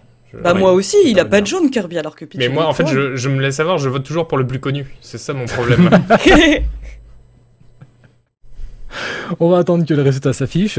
Des fois qu'il y a un petit décalage Mais il avec a les pas gens de qui sont pompe, chez Kirby. eux. Pas de jaune dans Kirby. Il y a peut-être un effet mandala où les, les gens pensent que Kirby a des pompes. Ah, je sais pas, je sais pas. Arrête Ah Quand même. Quand même Ah là, Un peu de justice. Bah, bien sûr, À moi Kirby, la y a pas de voiture. jaune. Très bien. Il n'y a pas de jaune. Donc tout à fait, c'est le rose de sa robe, c'est le jaune de sa chevelure, et enfin du rose plus foncé qui apparaît un peu partout sur les reliefs de sa robe, en fait, sur les contours et ce genre de choses. Évidemment. Et voilà, on a le visuel derrière Ouais, qui apparaît. que- ouais, bah, effectivement, effectivement. Ouais, ouais. Et là pareil, encore une fois, hein, là c'est la pipette euh, de Photoshop, euh, elle se trompe pas, hein, elle prend la couleur. euh. Bon après, elle pour le coup c'est beaucoup plus facile parce que c'était des grands aplats de couleurs. Oui, Vous voyez, genre ça. un visuel comme Blanca, vous avez des pixels, vous avez quatre variations de vert sur sa peau, euh, c'est c'est juste un tenable. On a Manivelle qui nous dit que c'est lui le 406 qui est premier. Qui demande comment Ouais. on affiche son Bravo. pseudo Je sais même Mais plus. je- on sait pas comment on affiche On son pas. pseudo. Ah bah une fois que c'est lancé, malheureusement, je crois qu'on ne peut plus. Mais du coup, on saura que c'est Ah mais Manivelle le c'est... 406. c'est- Non, c'est moi le Alors 406. Manivelle, euh, c'est toi, c'est toi. C'est presque aussi mystérieux que les podcasts Apple, ça. On ne sait pas comment ça fonctionne. Et tonton Yo-Yo qui continue Allez en avant. Question suivante. Il nous reste deux. Hmm. Oh, c'est les, un beau drapeau de la Baltique. Bon, alors Ça là doit être un normalement, jeu est-allemand, ça. il y en a un dans l'équipe. Je refuse que tu échoues à cette question. Cette couleur, est-ce que c'est Cortana, est-ce que c'est Sonic, est-ce que c'est Megaman, est-ce que c'est Sub-Zero? Moi, je me suis pas senti concerné par le jeu. je planter. pense que Et là, je vous c'est, jure, je pense que c'est l'Estonie, moi. Il y en a un de vous trois, s'il se plante, putain, j'ai mal le vivre. J'ai répondu en fonction de ce que t'as dit et Oui, pas en fonction pareil. de ce que j'ai vu. Exactement. Ah ouais? Bah oui. Bah, il y a qu'un seul spécialiste d'un de ces quatre personnages. euh, Ah bah oui, c'est vrai que c'est Bob est spécialiste de Sonic. Voilà. de, de Megaman. Alors, peut-on avoir la réponse, s'il vous Bah plaît voilà. Ah bah tellement aidé. Sub-Zero. Bah ouais, mais ouais, bah en même temps, bon, Ah, voilà. Mais pourquoi vous avez tous voté Megaman Vous pensez qu'on est spécialiste de Megaman Bah ouais, faut croire. Faut Encore croire. une fois. Mais ouais. T'as sorti Sub-Zero dans la version MK 10,5 que personne connaît. Non, non, même pas. C'est le tout dernier. Hein. C'est, euh, alors, c'est un costume alternatif, mais Ah bah voilà, voilà. quoi, j'ai- j'ai fait, j'ai trouvé aussi. Hein. C'est la forme spéciale où il est en jaune. Non, après, je suis désolé. Sub-Zero, c'est du bleu et du noir. Ah, quoi qu'il la, arrive. la, la- la manivelle, la Quoi chute. qu'il arrive. euh, la chute. Eh, tonton Yo-Yo qui s'est catapulté dans le score, là. Regardez ça. Et pourquoi on a des 70 000. pseudos maintenant Ça arrive au fur et à mesure. Ah ouais, ça y est, les, les pseudos sont revenus. Bah, fantastique. Donc, on a Tonton Yo-Yo, on a euh, Eker Benyao. Désolé si j'écorche ton pseudo. Nous avons ensuite en troisième position Tim Breos, Tinkle FR et bah, contestant 306, hein, qui a priori, ou 396. Mon écran est brouillé. Ouais, 396. Et à la meilleure réponse pour euh, la rapidité de cette question en particulier, nous avons eu Zap, qui a été le plus rapide à dégainer. Bravo Zap. Bah allez, dernière question pour voir qui euh, ne va pas remporter du coup cette magnifique voiture qui va dormir dans mon garage encore euh, pendant très longtemps. C'est con parce que je voulais euh, profiter de ça pour la faire acheter par la boîte, tu vois, bon bah. Allez, alors là pareil, hein. Là la communauté Canard PC, si vous me plantez là- là-dessus, je vais pareil, je vais pas bien le vivre. mais quand tu mets la Donc, pression couleurs. comme ça. Le soldat de TF2, Mario, Knuckles, Angry Bird. Oui, bon, c'est clair que t'as mis. Non, puis celui-là, il est facile. Tu donnes des vraiment, indices. ouais, déjà, et puis en plus, c'est comme un set de couleurs très Ça particulier. pourrait être un piège, Oui. tu sais, ça pourrait être un piège en fait. Il fait genre je compte sur vous la communauté Canard PC, en fait c'est Angry Peut-être. Peut-être. Ouais. Alors, on a beaucoup de joueurs d'Angry Birds. C'est vrai que c'est une palette euh, très reconnaissable. Ouais, Ah, c'est une association qu'on trouve rarement.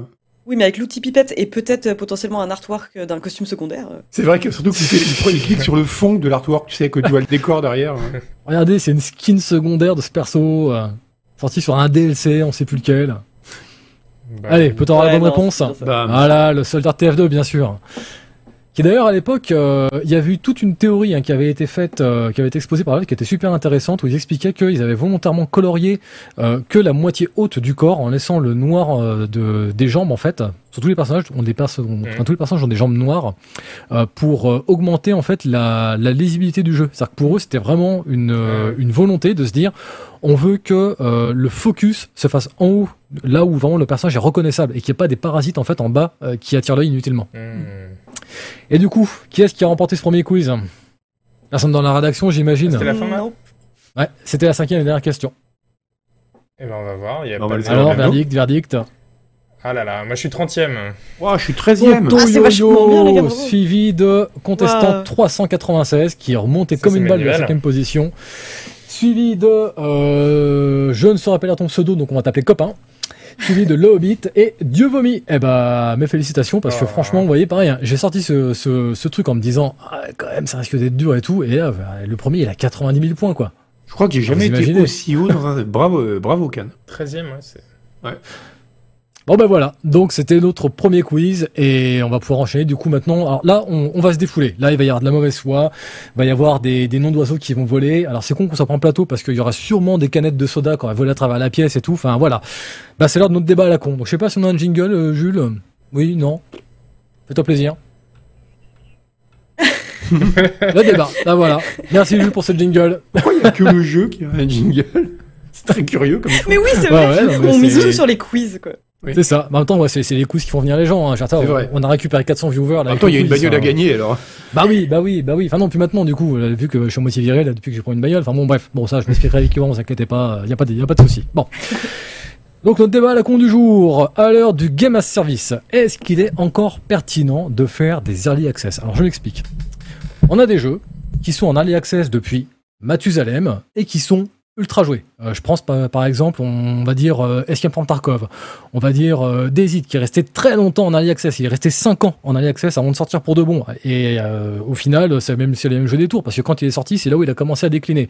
On a euh, Heartspace euh, Shipbreaker qui pareil continue de, cartonner et qui est patché, patché, patché, etc. Donc finalement, on a un jeu qui, bon, bah grosso modo, on nous dit, bah voilà, vous avez une base et puis bah on, va la patcher, on va la, on va la construire avec vous au fil du temps. Et on a d'autres jeux qui sortent et on nous dit, bon, bah, voilà, le jeu est sorti. Mais en fait, vous savez quoi? On a une roadmap. Regardez, là sur un an, euh, on va rajouter ci, on va rajouter ça, y compris des jeux solo. Là, on a Far Cry 6 euh, qui a déjà une roadmap avec les DLC qui sont annoncés, des trucs de fou. hein. Il y a Rambo en DLC et tout. Enfin, c'est n'importe quoi. Euh, là, pareil, on a SnowRunner qui entame son sa deuxième année de, de season pass. Donc, moi, du coup, la question que j'ai envie de vous poser déjà, c'est est-ce que pour vous, à l'heure actuelle, c'est quoi finalement la différence entre un jeu qui ne sort pas fini juste parce que soi-disant il est en bêta et le fait de sortir une version 1.0 qui sera patchée ensuite, Isual Bah, il y a une différence fondamentale entre les deux. C'est pour, c'est pour ça que pour moi, ce débat se règle en à peu près euh, 30 secondes. C'est que dans le cas de l'Early Access, tu sais très bien quel est le contrat. C'est que tu achètes euh, un jeu pas terminé, qui est en bêta, mais tu es, euh, en tant que consommateur, tu es consentant et éclairé. Euh, le jeu qui sort en 1.0, mais qui a besoin de patch ou de contenu en plus pour être euh, complet, bah, tu pensais acheter un jeu terminé, parce que le jeu sort officiellement, mais c'est pas le cas, donc tu t'es fait arnaquer. Donc pour toi, en fait, finalement, c'est c'est- c'est juste une question d'honnêteté intellectuelle vis-à-vis du public. Si je comprends bien ton, ton point de vue. Euh, oui, d'honnêteté tout court, hein, je pense. Mais du coup, c'est vrai que dans ce cas-là, bah, il y aurait une forme d'honnêteté et de transparence avec Far Cry 6 qui dit, ok, bon bah voilà, le jeu sort, mais il y aura tous ces trucs-là qui arrivent après, et t'as quand même l'idée de Ouais. pas avoir un jeu tout à fait fini. Après, là, dans, dans, le, cas de, quoi. dans le cas de Far Cry 6, euh, c'est pas pareil parce que c'est. hum, Ils annoncent les DLC qui vont venir. Bon, on a de ça des DLC dans les jeux, euh, il y en a toujours eu. euh, Enfin, il y en a depuis très très très longtemps. Donc, c'est pas un scandale de se dire qu'il y aura euh, euh, des extensions qui vont sortir pour, euh, pour un jeu. Euh, là, le- la seule différence avec avant, c'est qu'ils l'annoncent euh, avant Mm. la sortie. Bon, pourquoi pas. Ah oui, hein. j'avoue, j'ai pas vu la roadmap, j'avais pas vu que c'était euh, des extensions, ce qui paraît, oui, logique. Mais après, bon, bah, t'as aussi le cas extrême qui est le cas Cyberpunk, euh, qui euh, est un jeu qui sort donc euh, pas tout à fait fini sur pas mal de plateformes, et qui a une roadmap en plus avec plein d'extensions, là où la plupart des gens auraient préféré que le jeu soit terminé, quoi. Et donc du coup, dans ce cas, on peut aussi se poser la question, finalement, qu'est-ce qui interdit à un studio ou à un éditeur de dire, parce que maintenant, c'est, c'est- enfin, on va pas se mentir, hein, c'est rentré dans les mœurs, le- l'early access. Il y a un jeu qui sort en early access, euh, c'est fini, il y y a plus des, des levées de fourche en boucle avec des gens qui gueulent en disant que c'est un scandale. Donc du coup, finalement, pour, bah, mettons, prenons le cas de Cyberpunk, bah, finalement, ça leur a coûté quoi euh, de, de dire, euh, bah non, notre jeu, en fait, on va sortir en early access et puis euh, on va le patcher. Oui, effectivement, on est conscient, il est pété. Et on va le patcher au fil du temps. C'est Bah, rentré c'est dans les mœurs sur PC. Ouais. C'est une grosse différence. Oui. Sur console, euh, t'achètes des jeux généralement en version définitive, qui peuvent être patchés ou modifiés par la suite. Et il peut y avoir des DLC, des extensions, des euh, des euh, hier, euh, enfin, des machins où t'achètes pour un an, là, des year pass, machin. Mais euh, tu peux, mais il n'y a pas d'early access stricto sensu, enfin au sens où on l'entend sur Steam, par exemple, euh, sur console. Oui, Ça n'existe pas déjà sur euh, Xbox 300, euh, 360, n'importe quoi, sur Xbox One, etc. Il me semblait qu'il y avait un programme euh, comme ça, ou sur, euh, je sais plus quelle plateforme, il me semble, ou c'est ou PlayStation, je sais plus. Peut-être que peut-être que j'hallucine, hein, peut-être que là je suis en train de délirer complètement et que euh, on va me réveiller, Moi, euh, je vais me réveiller dans une heure sur un lit d'hôpital. euh, Mon Dieu, qu'est-ce que je fous là euh, Il s'est passé quoi? Mais euh, je sais pas. En fait, j'ai, je crois me souvenir d'une histoire comme ça là, de- d'un d'une console là, qui commence à proposer tout doucement des early access. Ah, des En tout early cas, sur c'est pas, Xbox, disent en tout cas, c'est pas rentré dans les mœurs. Ouais. Ça, Mm. Oui, voilà, c'est ça. dire. Alors après, sur PC, pas c'est pas. Euh, Mais, euh, il y a des jeux. Pardon, ouais. Vas-y, vas-y. vas-y. Bah, un jeu auquel je joue de temps en temps, enfin Dead by Daylight, euh, pour le coup, il y a un public test build euh, qui font tester sur PC, et euh, donc les gens vont faire remonter les bugs, mais c'est exclusivement sur PC et sur console. En fait, on regarde juste ce que font les gens sur PC en attendant, quoi. Mais il n'y a pas moyen, en tout cas, de, de tester euh, sur console ces, ces builds-là, quoi. Oui, puis pour, pour revenir à ce que tu disais, Can, sur ah bah Cyberpunk, du coup, il suffisait de le sortir en early access. Oui, en fait, oui, ça aurait pas été euh, honteux qu'ils le sortent en early access en disant bah voilà, le jeu est pas fini. Vous pouvez l'acheter dès maintenant contre une réduction de prix parce qu'il faut pas oublier que l'early access c'est Mm. aussi ça le contrat, c'est que Ouais. euh, Enfin, la contrepartie, Si, si, c'est pas aussi systématiquement que ça l'était Mm. autrefois. hein. euh, T'es sûr que maintenant les, les, les prix changent très peu euh, avec Ah, la c'est vrai que les lignes sont Ah, brouillées avant, quand même. c'était On- vraiment euh, un- presque un achat de soutien, enfin pas cher en gros. euh. Mm. Maintenant, puis, euh, ça arrive, c'est généralement un peu plus bas, mais c'est moins systématique qu'avant. hein. Maintenant, il y a même des promos sur des jeux en early access. Hein. Vous voyez Steam, Oui, par exemple, euh, t'entends vous lancer, vous dites, tiens, ce jeu-là, genre, ça fait... euh, Pareil, il y a, il y a un jeu de survie là, de un peu à la Ark euh, et ce genre de choses, Rust et compagnie, euh, où on, on est sur une île, où on a un bateau et tout. Euh, comment ça s'appelle déjà ce jeu? Ouais, je crois que c'est Raft, il me semble. Pareil, ce jeu, ça fait combien de temps qu'il en a access Mais du coup, moi, là, la question que j'ai un peu envie de vous poser ce soir, c'est finalement, c'est quoi la différence entre un jeu terminé et pas terminé finalement? Pourquoi est-ce qu'on a des jeux comme ça qui qui marchent très bien, qui, qui sont pas vraiment spécialement buggés ni rien du tout, mais qui restent en early access pendant 2, 3, 4, 5 ans. Et puis d'autre à côté, en fait, euh, bah, qui arrive, euh, boum, day one, nous, bah non, nous, on a un point zéro, on se lance. Et puis, bah, d'ailleurs, on a une, road, une roadmap pour la première année, et puis l'année suivante, on dit, bah voilà la roadmap pour cette année, etc., etc. Donc finalement, ma question, c'est, euh, c'est quoi, c'est quoi un jeu terminé, Isual bah, déjà, c'est un jeu qui est bien fini techniquement, tout simplement. C'est un jeu qui est, qui est pas buggé jusqu'à l'os et qui est, qui est jouable de, de façon confortable. Mais c'est aussi, ça dépend aussi de la vision des créateurs, en fait, tout simplement. C'est mmh. aux créateurs de dire que, bah là, mon jeu, pour moi, euh, il, est, il a atteint la vision que j'en avais et donc, euh, il, et donc il est prêt à sortir. Si techniquement aussi il est prêt à sortir, évidemment. Et ça en fait, ça n'a aucun sens en soi, même en point de vue développement. Un, un, un, développeur pourra considérer que tel produit étant un zéro, et, et, donc on peut le sortir maintenant, alors que même bah, même produit vu par un autre, un autre développeur dira non, c'est encore de l'early access pour moi. C'est juste un outil marketing en fait. C'est hmm. juste, tu dis, on va lancer, surtout que le jeu continue à être développé après, et au final, comme tu disais, ça change pas grand-chose en fait. En fait, tu as la réponse à tes questions dans même le sujet du débat, euh, Can. Parce que, enfin, quand tu achètes un jeu sur, euh, en early access sur Steam, plus personne ne le lit parce qu'on le fait tout le temps, mais il y a un gros panneau bleu avec marqué euh, Attention, vous achetez ce jeu en l'état. Si vous n'êtes pas satisfait de l'état dans lequel il se trouve actuellement, ne l'achetez pas. Il sera peut-être ou peut-être pas développé plus tard. En gros, il se dégage toute responsabilité. Parce que ça se trouve, le mec, il dit, ras-le-bol, je vais développer mon truc, je me casse. Et tu peux pas te retourner contre lui achète un produit en l'état, en sachant que mm. du point de vue de son créateur, il n'est pas terminé. Mais c'est pareil quand tu achètes un jeu en 1.0. Le problème de Cyberpunk, c'est qu'il y a eu un déficit d'information du consommateur, notamment pour les versions sur les vieilles consoles. Mais à la limite, si les gens leur a dit, bon bah le truc actuellement il est comme ça, on va le patcher normalement, mais on veut pas vous promettre ce que sera le résultat final, c'était pareil.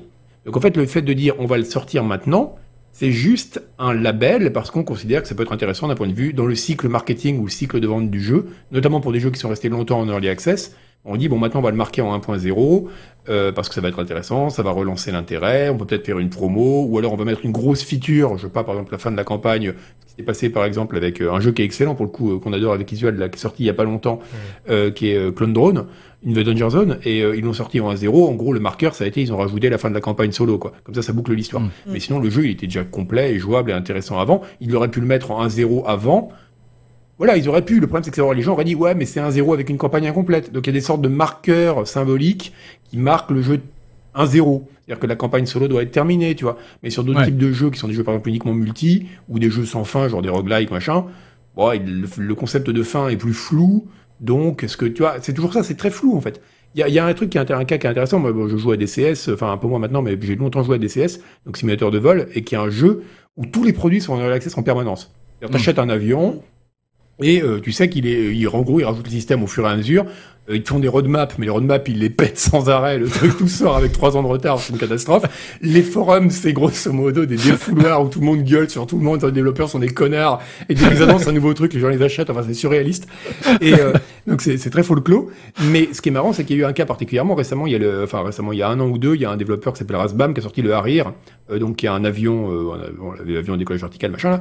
Il est sorti en 1.0, alors qu'il y avait toutes les features qui étaient promises n'étaient pas déjà dedans. Ça a fait un scandale monstrueux parce que les gens ont déduit que sortie de Early Access, ça voulait dire bah, on développera plus, on développera plus le produit. Or, il continue à être développé. Il y a eu des grosses mises à jour récemment qui l'ont rendu vachement plus intéressant.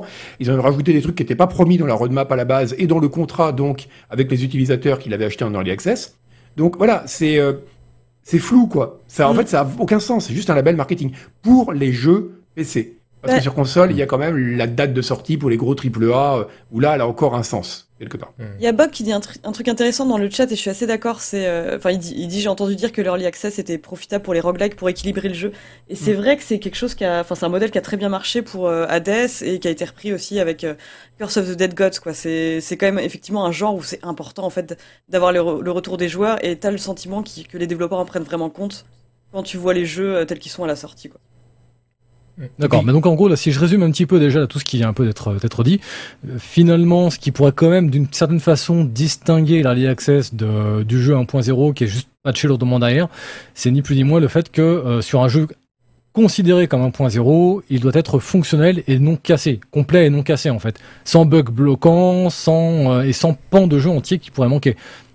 Ouais, ouais. du bug bloquant, par exemple, ça fait partie des critères ouais, qui sont qui pour coup seront pardonnables dans l'early access Mm. et qu'ils ne seront pas dans un. Euh, mm, mm. Enfin, plus même, pardonnable dans même dans access. les early access, maintenant, je- par contre, j'ai l'impression qu'on observe une vraie tendance où les early access sont de plus en plus Oui. euh, léchés dès le début. Oui. Et où, Oui. euh, au début de, des early access vers euh, 2015, euh, on pouvait avoir des, des jeux vraiment, vraiment cassés euh, qui sortaient en early access et on se disait, bah, bon, early access, après tout, voilà. Et maintenant, j'ai l'impression que ce serait plus possible d'avoir un jeu comme ça qui sort avec euh, bah, un trailer, une campagne, euh, une petite campagne marketing et Mm. tout, et qui en fait Mm. est complètement cassé. Je pense qu'il se ferait incendier euh, partout, quoi. Parce que le flou a eu lieu des deux côtés. C'est-à-dire que la sortie n'a plus le sens qu'elle avait à l'époque des achats en physique, par exemple, où Mm. là vraiment t'achetais un produit terminé, avec euh, modulo, les patchs, etc., mais grosso modo terminé. Maintenant c'est plus flou parce qu'il y a le côté game as a service, il y a le côté patch plus tard. Et l'early access est aussi plus vraiment l'early access. C'est-à-dire que c'est vrai que comme dit Visual, avant, je me rappelle les premiers early access, t'achetais vraiment un truc qui était en développement, quoi. Mm, mm. Des fois c'était quasiment des alphas, quoi. Et euh, des fois c'était même carrément marqué, euh, on vous vend le truc, mais grosso modo, euh, achetez-le si vous êtes motivé et faites-nous du feedback parce que vous allez contribuer quelque part au développement, quoi. Mais, euh, mais maintenant c'est plus le cas. C'est vrai que comme dit euh, qui disait ça, c'est le Western qui dit ça dans le dans le dans le chat. C'est c'est une occasion de faire une double sortie en fait. Euh, alors, non, ça c'est... c'est- Presque une triple en fait. Tu peux faire trois campagnes parce que tu fais d'abord ton Kickstarter, Mm. donc tu fais de la levée de fonds à ce moment-là.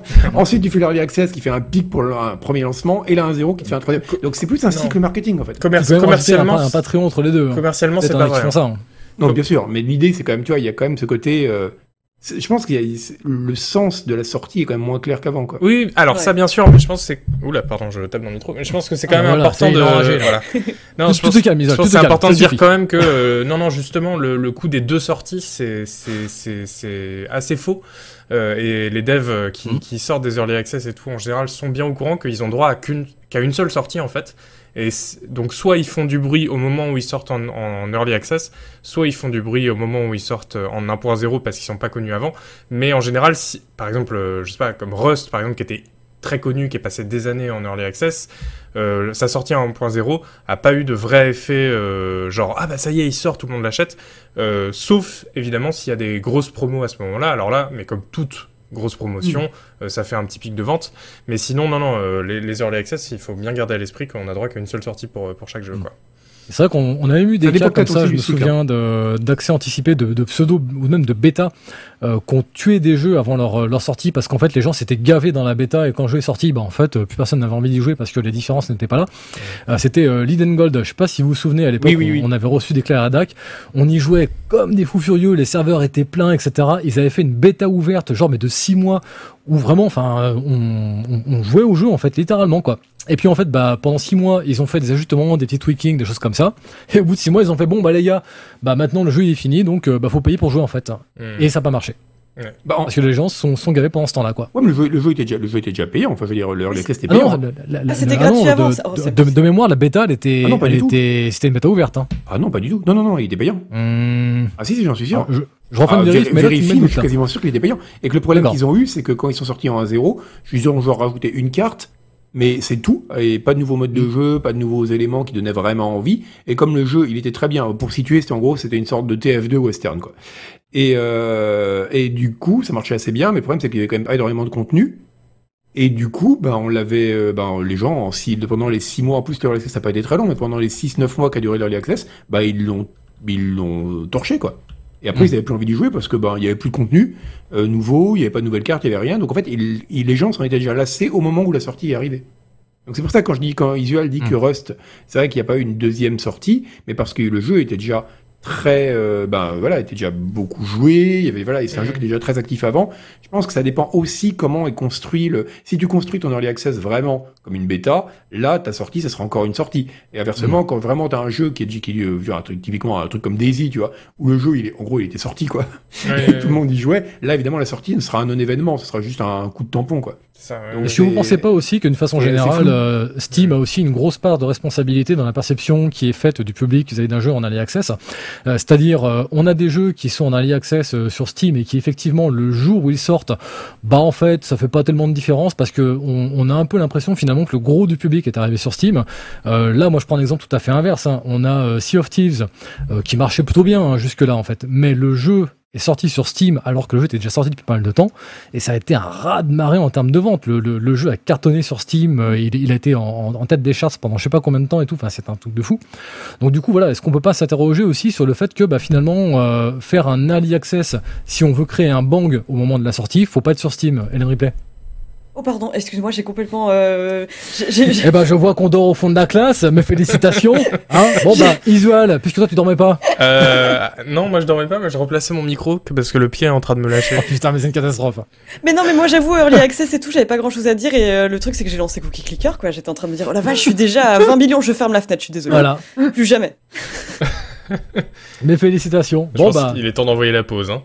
je crois que c'est ça. Je crois que du coup, on va aller en pause parce que là, je vous, je vous en moi, je suis en train de crever de chaud là. C'est, il fait très chaud ce soir. Je sais pas pourquoi. Mm. Allez, effectivement, on a bien discuté, on a bien débattu. Bon, en tout cas, j'aurais préféré un peu plus, un peu plus de gros mots, un peu plus d'insultes, un peu plus de, de bousculades. Hein. Bah Bon, je suis j'espère que, ouais, mais voilà, mais justement, hein, euh, Mais très mais- poli. mais ouais, mais mettez un peu de mauvaise foi hein, quand même. La prochaine fois, je sais pas, insultez vos mères, faites quelque chose. Hein. Allez, pour la deuxième partie. Faut, me donner du tonus. Ouais, hein. deuxième allez. partie, ok. Vous savez quoi? Voilà, pendant la pause, vous vous mettez des gifs devant le miroir, vous hurlez, hein, et quand vous revenez, je vous veux remonter comme des coucous, ok? Bon allez, Ça Jules, marche. la pause s'il te plaît?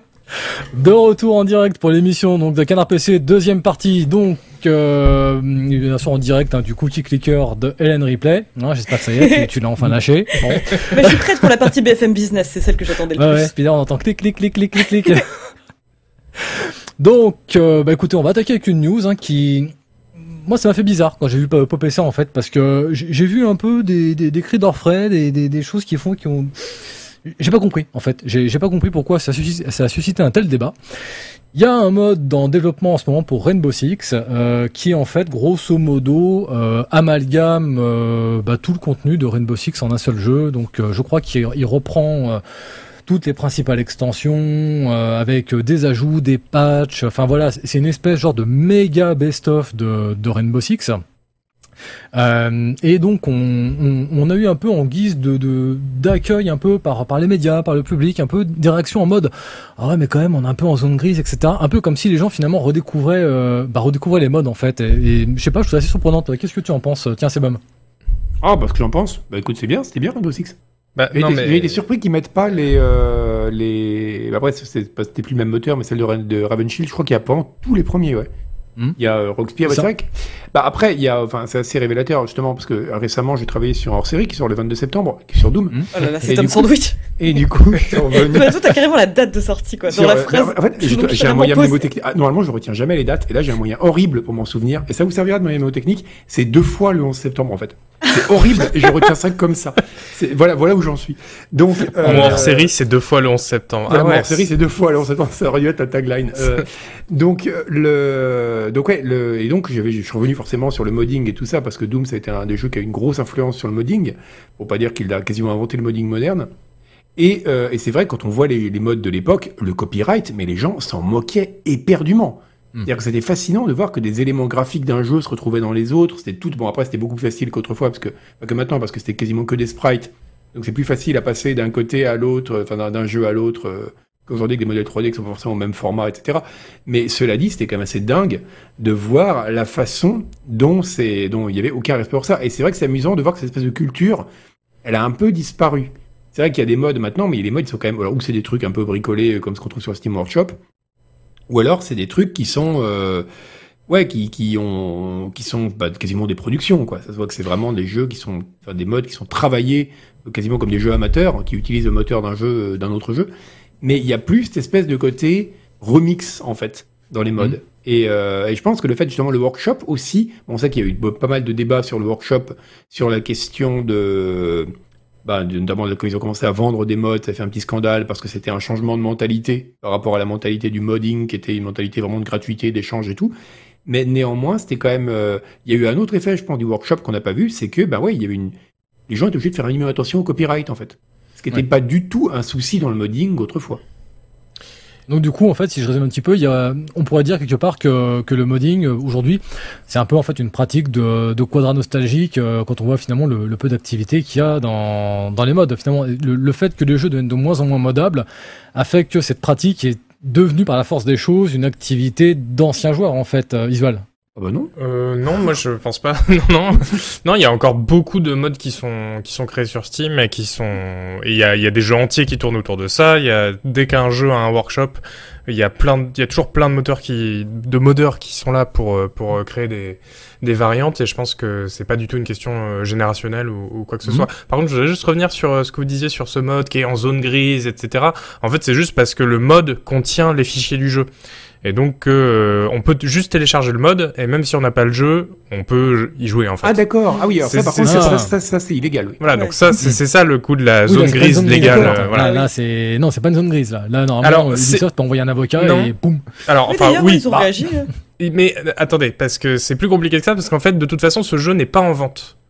Ah. Donc euh, oui, effectivement, c'est sans doute pas légal, mais le, le, le, le modeur dit bah ouais, mais en même temps, euh, le, le jeu est dispo que sur les abandonware, il est pas du tout dispo légalement. Si un jour il arrive sur GOG, moi pas de souci, je, je supprime les fichiers du jeu. Oui, c'est Ouais, donc en fait, un c'est- peu la même question c'est- qu'Abandonware en fait en lui-même. hein. C'est ça. Oui, Sur l'argument de dire bah oui, mais sinon il a disparu. Oui, on, là, c'est en gros, c'est une façon de dire, bah oui, mais en fait, on, on ne laisse commercialement personne en fait, puisque personne ne cherche à le vendre. C'est ça. On nous, Mais bien. cela dit, ça me semble quand même bizarre de dire que Rainbow Six n'est pas disponible. Je suis Oui, quasiment sûr ça, qu'il est sur euh, GOG. oui. on nous demande le nom du mode. Le nom du mode, le nom du mode, euh, bougez pas. J'essaie de vous trouver ça. Mais écoute, un euh, tout en cas, le créateur dit qu'il est pas sur GOG, donc euh, c'est c'est qu'il D'accord, ok. Hop là, c'est Rainbow Six Black Ops 2.0 Ok. pour les curieux et les curieuses. Et donc du coup, bah Isa, bah, je vais encore m'adresser à toi parce que je sais que euh, tu, tu, tu aimes beaucoup ce, ce genre de jeu de façon générale. Quand tu vois ce, ce genre de mode là sur Rainbow Six, est-ce que ça donne envie finalement d'aller rebalancer 100 150 heures, là, de le réinstaller et de te dire allez là pendant un mois là, c'est je vais en bouffer là du Rainbow Six? Alors en théorie oui parce que c'est vrai que ça a l'air très complet et un jeu tactique avec énormément de contenu euh, et euh, aussi le, le recul quelque part d'un modeur qui a eu 20 ans de plus pour se dire ok qu'est-ce qui manque, Mm. qu'est-ce que je vais changer, qu'est-ce que je vais rééquilibrer? J'ai envie de dire oui grave je signe des deux mains. Euh, Sauf que là en l'occurrence c'est quand même extrêmement moche donc euh, non merci. C'est un peu le problème de ça- Rainbow On a, Six, on- euh, parce que là on voit que les menus mais euh, attendez de voir des Le phases de gameplay. charme monstrueux, par contre. Les phases de gameplay Oui. sont C'est ignobles. vrai que et Jules, si tu peux nous avancer à 6 minutes 40 de la vidéo s'il te plaît, on aura du, du gameplay comme ça. Ah. en fait, on a l'interface à- est qui bien. montre, en gros, c'est une vidéo qui présente le contenu du mode. Donc, automatiquement, elle fait le tour complet sur l'interface au début, voilà. Euh, mais toi, donc, du coup, euh, replay. Est-ce que, pareil, est-ce que ça te rend curieuse? Est-ce que, Ah bah, moi- Est-ce que, ça- est-ce que ça te laisse- complètement froide? Bah moi ça me laisse complètement froide parce que j'ai j'ai pas joué à Rainbow Six et donc du coup j'ai pas ce facteur euh, nostalgie. Oh, oh là là C'est la Voilà. première Je carte. sens C'est la les- première carte. Et on, dirait vraiment Doom au niveau de l'interface, euh, enfin même la souris qui reste au milieu, et tout. Enfin, je sais pas. Ouais, non, les, les persos traversent les portes, euh, ils marchent comme des crabes, enfin, c'est, Voilà. Et les armes n'étaient pas visibles à l'écran dans Rainbow Six, Et puis, ce qui était un vous choix avez- assez audacieux. Ah oui, Vous avez envie d'y retourner quand même Ouais c'est vrai qu'il y a... Ah non, pas du tout. Non, pas du tout. Ren, Ren- euh, Ravenshield, oui, qui était le troisième parce qu'il a un peu mieux vieilli. Après, c'est vrai que des jeux, euh, des, des jeux vraiment dans ce style-là, genre soit, bah, même soit, soit 4 était plus réaliste. Ravenshield, c'est quand même un peu plus bourrin. euh. On Ravenshield aussi, oui, c'est ça, c'est le premier quand même qui a, qui a enlevé la partie planification, dans le sens où on disait, euh, telle unité passe à tel endroit. Oh non, non, du tout. Balance un flashbang on- et tout. on pouvait sûr, de- on pla- on planifiait dans Ravenshield, ouais. Il semblait que de mémoire, c'était de, ils avaient vachement euh, entre, alors je bien que des on apprend avec des pincettes, hein, mais le jeu était quand même rendu assez arcade par rapport au précédent. Ah, c'est pour ça qu'à l'époque, euh, ça avait fait. euh, Plus que les précédents, ça a fait un peu râler. Pour moi, c'était un bon équilibre, justement, parce que les premiers, il y a- enfin, surtout aujourd'hui, c'est vrai que c'est quand même un peu difficile, quoi. Mm. Euh, c'est c'est vraiment très, très, très, très aride. C'est parce que plus des simulateurs que des FPS, quoi. Mais- Euh, le, le, Ravenshield, c'est un bon équilibre. Et c'est vrai qu'après, bon, ça a été un peu la descente aux enfers pour la série. Bon, ap- avant sa renaissance, mais sous une forme complètement différente avec Siege. Quoique, bon, Mm. il y a eu les Vegas aussi, là, mais bon, j'ai- Bah ouais, de- et de- de- depuis que les SWAT aussi se sont arrêtés, moi je regrette Ouais. beaucoup qu'on n'ait pas un vrai jeu moderne comme ça, parce que moi passer des heures dans des menus à choisir l'équipement euh, des mecs pour Mm. ensuite faire la mission. euh, Alors il y a les door kickers, mais c'est pas exactement pareil quand même, et euh, Oui. c'est pas en FPS, donc c'est quand même moins, moins fun. Les SWAT étaient encore plus, euh, les SWAT, ils jouaient vraiment beaucoup plus sur le réalisme de la procédure, notamment. Mm. Alors, Ravenshield, c'était pas à ce point-là. Ravenshield, c'est quand même assez bourrin. Après, c'est un jeu Tom Clancy. hein. Ouais. Oui, je me souviens que SWAT, face à des, euh, T'avais des, des otages qui pouvaient paniquer et tu pouvais tirer à côté d'eux pour les, pour les calmer et les forcer à se mettre à genoux. Oui, et si jamais, et si jamais tu tirais sur un type qui s'était rendu, par exemple, dans Ouais. euh, ou qui n'était pas une menace dans euh, dans SWAT, SWAT. tu commettais une faute, quoi, parce que Ouais. tu n'avais pas Ouais. respecté la procédure. Alors que dans Ravenshield, tu peux tirer dans le tas. Mais Ouais. Donc c'était un, c'était un peu différent comme approche. quand même. je suis un peu curieuse, mais vous avez toujours cette euh, grande tolérance pour le menuing. Voilà, c'est peut-être parce qu'on fait que de voir des interfaces depuis tout à l'heure, mais euh, je, moi, moi j'aime bien le menuing. Il n'y a pas de souci avec ça, mais euh, Moi j'adore, je pourrais y passer des heures. ouais, c'est ça. Ah non mais vraiment, là, là ce qu'on voit là, mais moi, euh, vous me faites un jeu complet là-dessus, moi je, je mets 10 sur 10. Un jeu Bon, en tout cas, là, pour ce, pour ce mode, en tout cas, donc là, bon, en gros, si je comprends bien un peu ce que vous venez de me dire, c'est un peu quand même un coup d'épée dans l'eau finalement, parce que ça va intéresser une, une niche de, de, de grands nostalgiques, et ça devrait pas aller plus, plus loin que ça, manifestement. Bon. Ah, c'est plus la question presque de l'abandonware que la question du modding en fait qui se pose. Oui, là, En fait, complètement. je savais Là, pas qu'il était que, disponible euh, en standalone. Moi, je croyais que c'était juste Mhm. euh, toutes les données des jeux fournies euh, de façon illégale pour le coup euh, pour les gens qui ont, ont un des Rainbow Six quoi. Mais du coup, ce sera Euh, intéressant, je pense, de voir la, la réponse d'Ubisoft euh, dans les semaines ou les mois qui vont suivre là. Oui. Parce que là, c'est leur licence. Hein. Là, clairement, Oui. c'est leur licence qui est, qui est distribuée. euh, donc, euh, est-ce qu'ils vont euh, dire bon, bah c'est bon, euh, ça va intéresser euh, 200 tarés euh, qui vont télécharger le truc et puis basta Ou est-ce qu'il y a un mec dans un bureau marketing qui va se réveiller, qui va dire hop, hop, hop, attendez là, euh, il y a de la thune à ramasser par ici, faut pas qu'on laisse traîner. Bah, souvent, c'est pas une histoire de thunes, c'est une histoire de pas laisser un précédent légal. Oui. Parce que si, Aussi, droit, laissent ouais. ça prospérer, Ouais, derrière, c'est plus difficile de take down des vrais trucs qui ont un intérêt à, take down. Après, il y a Mm. aussi, dans l'autre côté de la balance, il y a aussi le fait que aller euh, mettre fin à un mode comme ça et le faire disparaître, euh, en termes de, de, de, de popularité, enfin, c'est- pas génial, quoi, en termes de, mouvement euh, public. Oui, oui. Non, et puis après, si jamais vraiment ils veulent le faire disparaître, ils savent qu'ils peuvent le faire. Enfin, ça c'est le truc. Un si and desist et c'est réglé quoi. Oui, Donc le mec a dit d'avance que bah euh, il était conscient que c'était flou et qu'il était prêt à le virer. Mm. C'est pas c'est pas. Donc en plus, je sais que. Ubisoft, ils ont des, des brigades de la mort. euh, voilà, enfin, tu, tu, tu dis un truc de travers, euh, t'as un mec qui débarque chez toi à 4h du matin avec un silencieux et voilà, et fin de l'histoire quoi. Bon, Je suis assez curieux de voir quand même des gens qui ont découvert Rainbow Six avec Shield et qui tombent là-dessus. Je pense qu'ils vont pas regretter le voyage. ouais, clairement. Avec Siege, pardon.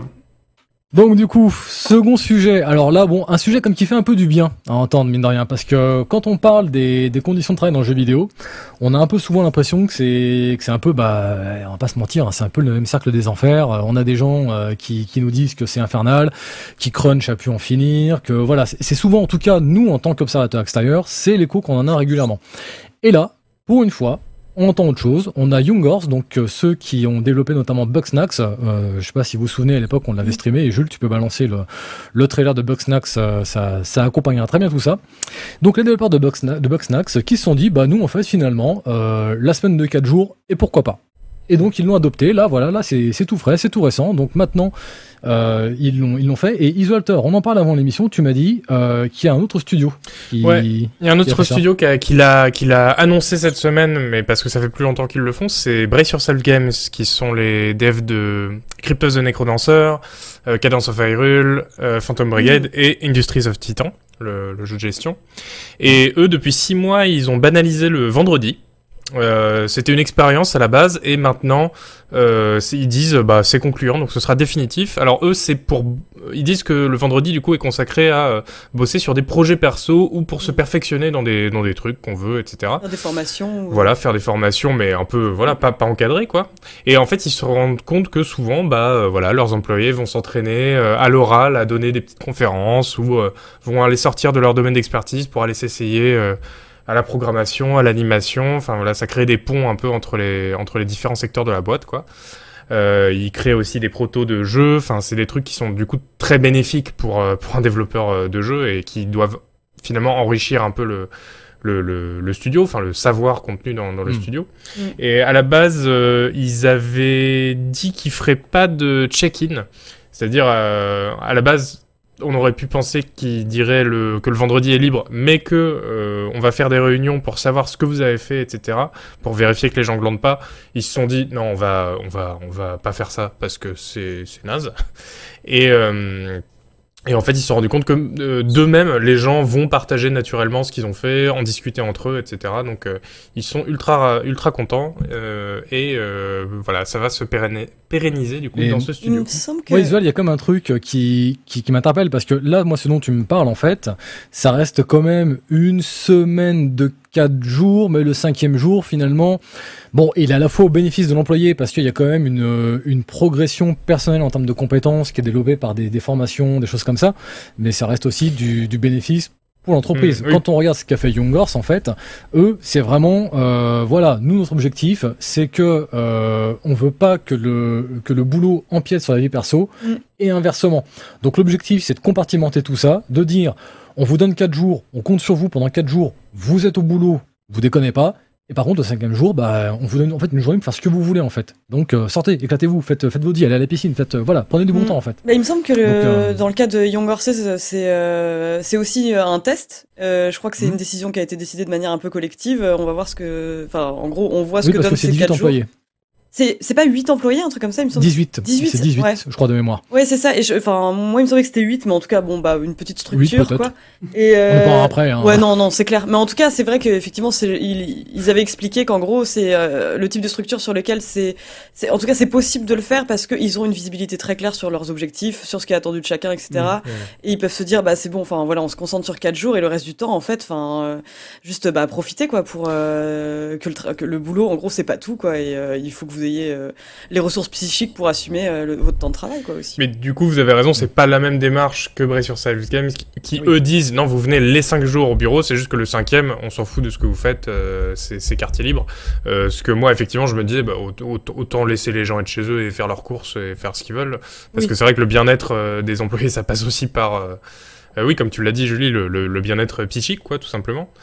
Euh, et de et d'avoir le temps de faire euh, les d'avoir du temps à soi et, et à consacrer à sa famille etc quoi Mais c'est vrai Ah, que mais surtout, c'est, c'est- surtout que le côté euh, tu travailles, tu fais ce que tu veux le cinquième jour, le côté euh, projet annexe, machin, que tu fais euh, officiellement pour ton employeur euh, le cinquième jour, euh, qui est un jour libre en fait, mais quand même euh, au travail, etc.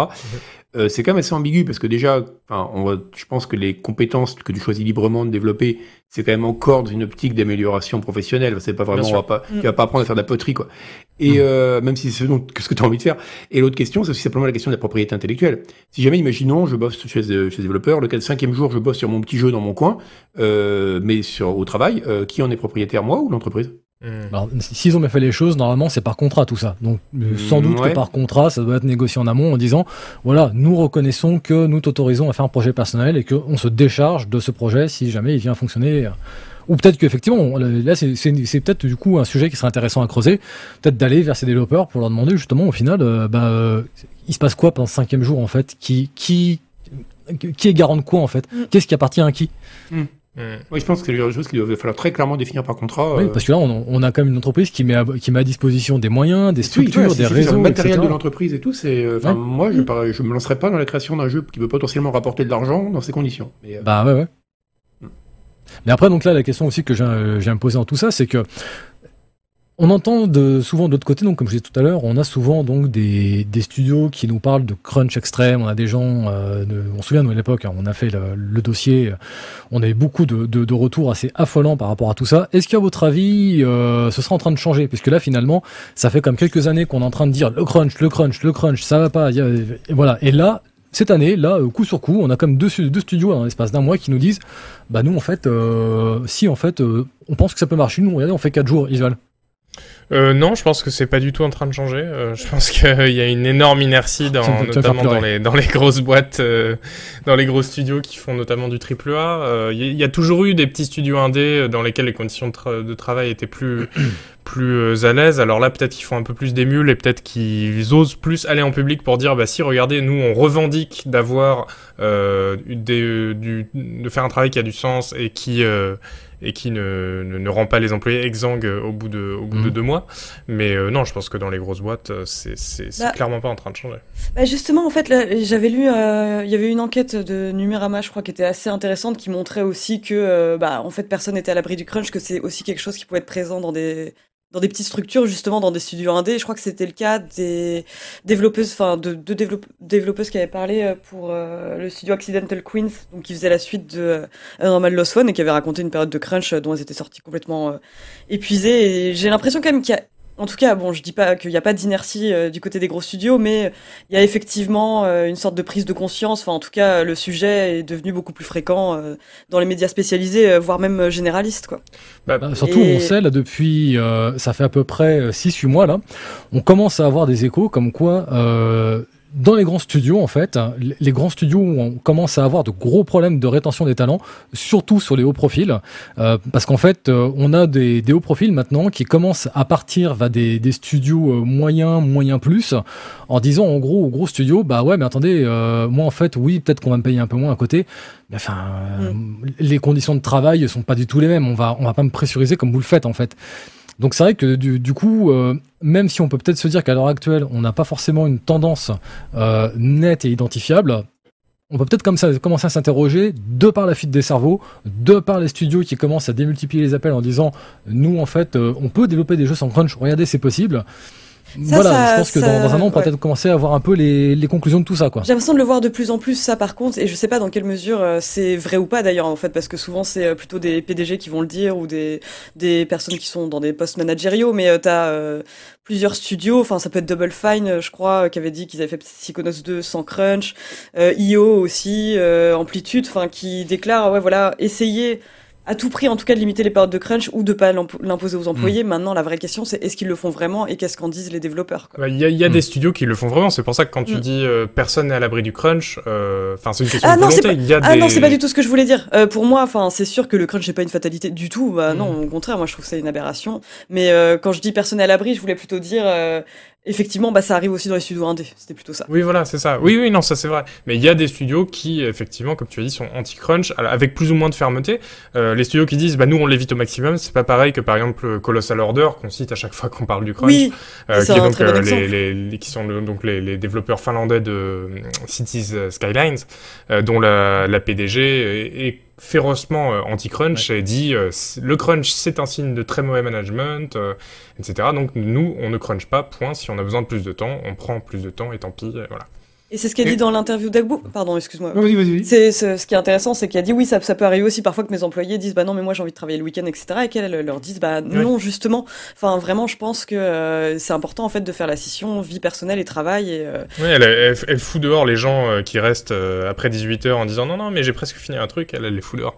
Bah, c'est intéressant aussi parce que c'est vrai qu'en fait, je pense qu'on a tellement grandi dans cette idée qu'un jeu, ça se fait dans des dans la souffrance par des gens qui sont tellement passionnés, qui sont enchaînés à leur bureau, qui dorment avec des sacs de couchage, enfin, euh, à leur bureau, que c'est il y a peut-être des personnes qui viennent aussi dans le, bosser dans le milieu du, du jeu vidéo avec cette espèce d'image-là, euh, sans se rendre compte à quel point c'est foncièrement nocif. Mais il y a toujours cette image du passionné euh, euh, qui, est, qui est plutôt néfaste, je pense, pour les employés. quoi. Mais rien que ça, rien que le fait que ça change à ce niveau-là, je pense que c'est vraiment le plus important. Et comme dit, alors évidemment, il y a, il y a une, une inertie énorme et ça empêchera, ça, ça va pas empêcher, c'est pas parce qu'une boîte comme euh, Young Horses fait ça. Et encore, faudrait voir vraiment, euh, pas toujours les conditions. C'est toujours compliqué parce que sans avoir enquêté en détail, chaque cas est très particulier, tu vois. Bien sûr. Est-ce que quand on sûr. dit t'as une semaine de 4 jours, ça peut pas être aussi un manager pas très sympa pourrait le faire. Genre ouais ok on t'a eu 4 jours pendant tout le développement, là pendant deux mois il va falloir que tu bosses le week-end, euh, c'est un deal tu vois. Enfin voilà c'est toujours Mm. compliqué. Mm. Et euh, ça je dis pas que Horses le fait, j'en sais rien. Mais voilà c'est il y a chaque cas est particulier, il y a des, toujours des rapports de force dans les entreprises qui sont très différents selon les personnes. Mais euh, mais néanmoins le fait que quand même publiquement on parle maintenant du crunch, que des boîtes disent voilà bah, comme dit comme dit Hélène, on peut développer sans crunch, c'est quand même hyper important.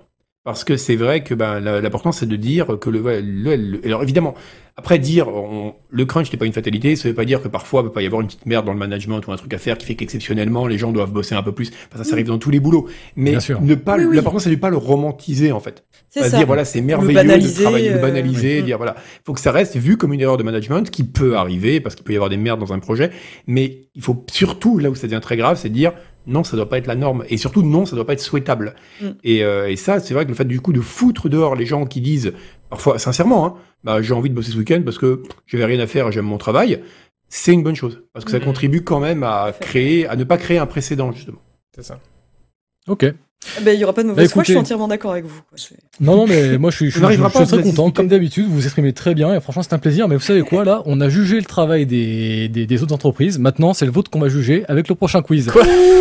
Eh, Thierry, attends, juste de finir, il y a des gens qui posaient des questions dans le chat, parce qu'on est en full transparence, hein, sur le crunch chez Canard De- PC. Hmm, Le Il crunch disait, chez Canard PC. sûr que ça crunch pendant les périodes de bouclage? Eh bien, absolument pas. Et ça n'a C'est pas fini. toujours été le cas. Ça a été le À cas. une avant. époque, c'était le cas. Comme quoi, en, en réfléchissant, en réorganisant le management euh, au cours des dix dernières années, on va dire progressivement, on est complètement sorti d'une logique de crunch.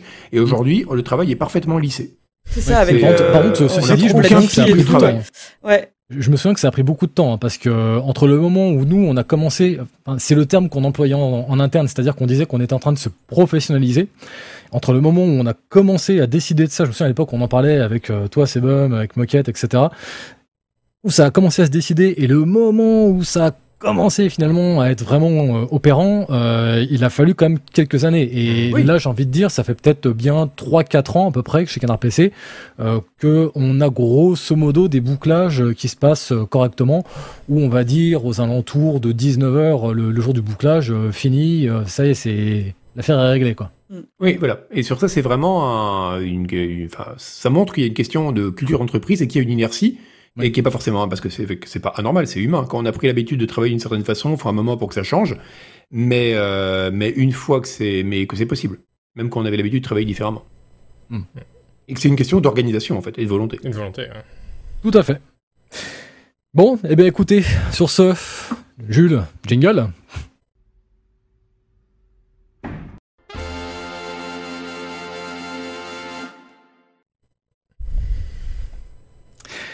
Nous revoici avec un dernier quiz pour cette soirée. Alors ce soir, ce soir, on va faire appel à vous en tant que lecteur, à vos talents, à vos connaissances de, l'univers Canard PC.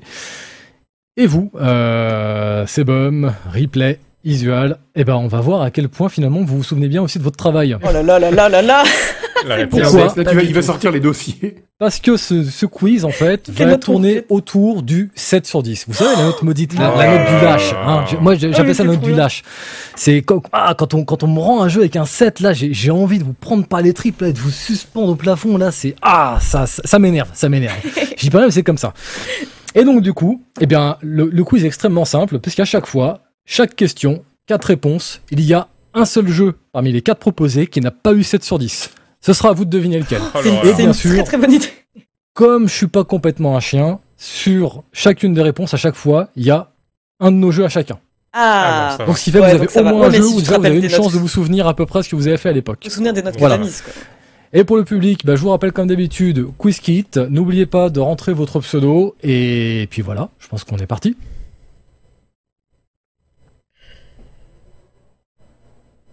Petite inertie, on dirait. Mais attends, un de nos jeux à chacun, mais on est trois. Non, vous êtes quatre. quatre Les quatre avec Oui, mais, oui, mais toi, tu joues Ouais. pas, tu connais les réponses. Non, bah tout à fait, mais voilà, dedans il y a mes jeux à moi. Ah bah Ouais. super. Puisque le, le quiz kit demandait quatre réponses. Ah, donc, euh, En, en toute logique, on finit euh, dans le- tous dans le top 4.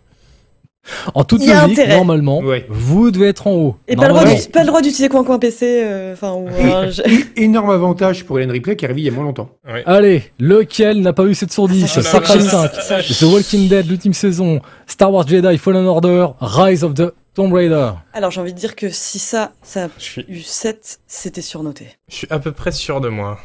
Moi aussi, mais pas 100%. Mais Il y en j'ai fait a- lequel là? Il y en a un, je suis sûr qu'il a eu Ça 7. fait Tomb Raider, euh, Ah, j'ai fait Tomb Raider. Mm. Mais bon, c'était le même que celui d'avant, donc. Je pense qu'on a mis 8 à l'un des 4. Hop. Alors, Ah putain Oh merde Yes Far Cry 5. Far Cry 5 qui de mémoire, je crois qu'il a eu euh, 6, je Oh, crois. merde. 6, je crois. Je crois que je lui ai mis 6. C'est J'avais mis 7 à Rise of the Tomb Raider? Oui. Oui, tous les autres ont eu 7. J'étais persuadé qu'on a mis 8 Ouais, à ouais. Fallen Order, moi. Eh non, Fallen Order, pareil. En fait, mais c'est là qu'on se rend compte que vraiment le 7 sur 10, c'est vraiment la note de j'ose pas m'engager, quoi. C'est soit j'ai aimé le jeu et j'assume pas d'avoir aimé le jeu, soit j'ai pas aimé le jeu et j'assume pas d'avoir aimé le jeu. Ah, ça dépend, Donc, tu vois, Fallen on- Order, pour moi, c'est typiquement un jeu à 7. Ouais, Tomb Ouais, Raider ouais, aussi. hein. C'est l'incarnation du 7. Ouais, Tomb Raider, Ah ouais. je- j'ai pas de regret non plus. Je pense Oui, que non, ça valait vrai. pas 8, ça valait pas 6. Ah non, ça valait pas 8. Non, mais écoute, en tout cas, voilà. Donc Far Cry 5, on a les réponses un peu du public, là, voir un peu qui, qui s'est classé comment et voir aussi vous comment vous êtes classé. Là. Moi, je suis 206ème. Il avait eu combien Far Cry 5 Alors. euh 6, Ah, Ah oui, ok. on a encore plein d'absents. Modifiez vos pseudos dans l'interface. Eh, mais moi j'ai changé, vos il pseudos, s'affichait, il s'il vous plaît. s'affiche On, plus. on peut pas les modifier, par contre, ils vont arriver au fur et à mesure des questions normalement. Mm. D'accord, ah, c'est un peu dommage. Bon, bah, du coup, pour l'instant, on a Mosso 2000 qui a trouvé brillamment la première réponse. Allez, question suivante. Et je rappelle qu'il y a 5 questions au total. Mais non, mais non. J'ai moins non, 13 000. C'est dur parce que tu te mets la pression. Euh, Ah oui, ça, ok, ça je sais. Oh la vache. Alors, Cause attendez, 4, faut pas déconner quand même. Resident Evil 3, Ah merde Flat Out 3, Oh, putain. Call of Duty, Ah. Warzone. Oh là là là là. C'est horrible. Ouais. Ouais, c'est dur, hein ouais, ouais. Mais Call of Duty Warzone, moi j'aurais. Ouais, j'ai mis, quoi, j'ai mis Warzone. Pareil, j'ai mis Warzone aussi, ouais. Mais je pense qu'on s'est planté. Qui l'a testé? Je sais plus, je crois que c'est. Dénoncez-vous, Cannes. Warzone, de mémoire, c'était Sebum. Moi, j'en ai- Resident Ah Ah, le mec, il même pas des notes qui marchent. Non, c'est. Isual, c'est Isual, c'est. Isual. Mais Bah non, alors. Mais non. Ah, mais si, c'est toi qui avais parlé de la mécanique de goulag et tout. Et c'est Flatout 3, testé de mes blancs chemins, qui a pris 0. Voilà. On peut pas faire. euh. Et avec en commentaire juste euh, acheter Flatout 2. C'était le jeu était une, une catastrophe sans nom.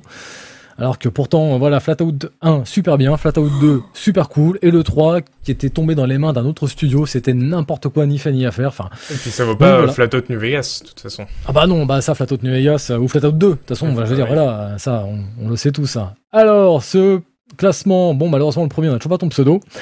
Le numéro 2, Rabbitman, le troisième, Madlo... Oulala. Mad Lolo. On va t'appeler copain aussi, hein. c'est c'est très bien comme ça. Ah, Arrêtez de me faire des pseudos comme ça. euh. Là, c'est c'est pas possible. Je, je ne cautionne pas ça. Je ne cautionne pas. Allez, question suivante.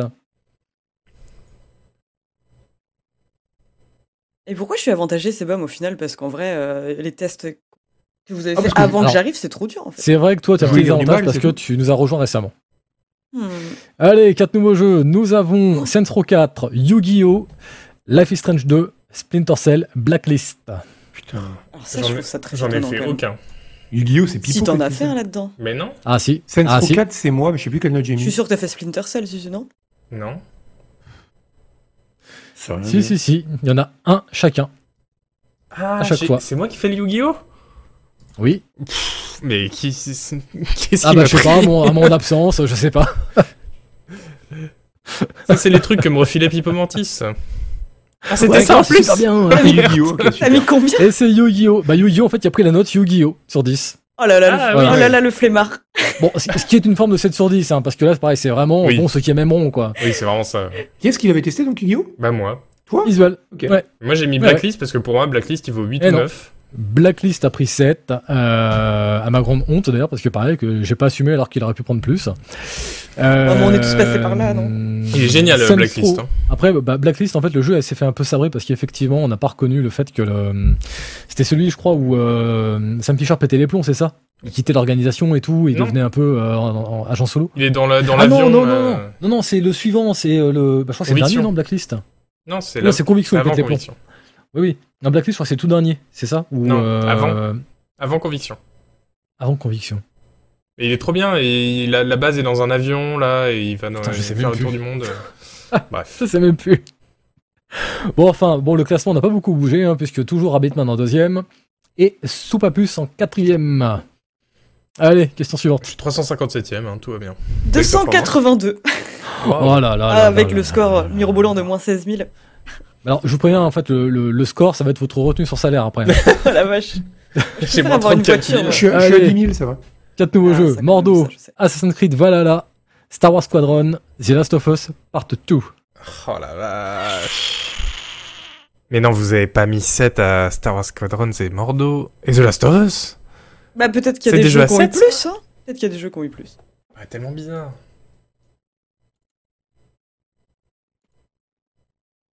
C'est tellement bizarre que 3 de ces jeux aient eu 7, je trouve. Bah oui, oui. C'est là qu'on voit qu'on est vraiment des lâches. hein. Attends, Valhalla, il a eu. Qui c'est qui le testait Alors, C'est moi, mais je sais plus. Ah, c'est toi J'ai j'ai voté ça, mais je sais plus. Eh, t'as mis Ah 7. putain. non, non, ouais, j'ai mis 8 à la Ah non, c'est Last Last Eh of ouais. Us. Ah ouais, The Last of Us, qui a pris 8. Ok. Bon, bah, Eh oui, Après une longue méritait, hésitation. Très honnêtement. Oui, oui, oui. Non, mais aussi, je voyais ta tête qui me disait euh, non, mais pas là, 7, vous voyez, mais pas je, 7. je, je- je vois que les, les- les résultats des scores comme ce- sont assez cohérents avec ce que j'imaginais parce que je me suis dit le piège ça va être Mordo. Il y a Mm. des gens qui vont se dire ah Mordo 8, Mordo 8 et non je sais pas pourquoi j'ai mis 7 à l'époque mais voilà. Allez, les, En deuxième, Barbeau en T'es conscient que quatrième. t'es en train de niquer la crédibilité du journal dont t'es rédac chef. Ah bah complètement, hein, complètement. Manivelle en cinquième. Et je pense qu'après on pourra décliner ça à l'infini. hein. On fera des jeux comme ça qui n'a pas eu 10 sur 10. Moi, euh, j'aimerais bien qui n'a pas eu les, zéro. les vraies notes pourries, quoi. Je serais curieuse. Ouais. même. Mais qui étaient quand même des jeux euh, importants, quoi. Ah, le Allez, quiz question des, suivante. Des, des notes absurdes. Quel jeu a eu chaussette sur 10 Ah, Il y a un jeu qui a eu chaussette sur 10 Oui. Ah, je Oui. sais plus lequel. Je sais plus non plus. On a aussi un moins 15 sur 10. Ouais. C'est un jeu Hulk qui était complètement pété par boulon. La violence du test. Je m'en Euh, souviens encore. Alors, nous avons Graveyard Keeper, Surgeon Simulator 2013, Little Nightmares 2, Borderlands 3. Qui n'a pas eu 7 Je suis à peu près sûr que c'est le mien. Bon, bah, ok. C'est un bel indice. Mais tu sais, moi, je suis à moins 60 000 en score là, donc euh, Ah oui, j'avoue. faut pas vraiment me suivre. C'est très mauvaise mémoire.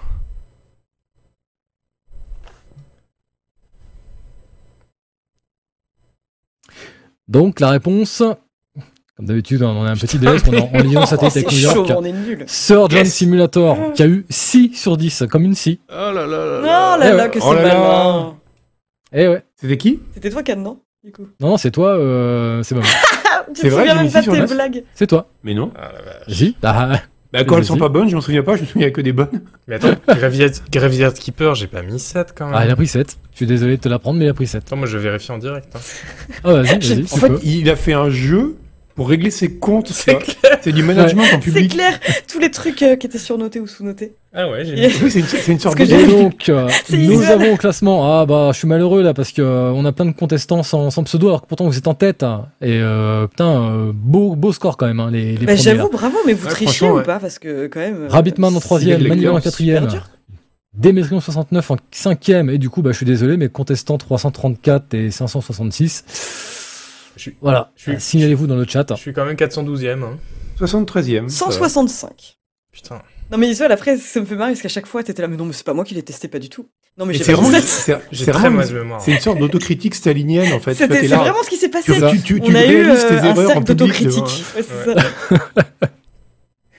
Là, t'étais la Bon, plus allez. injuste.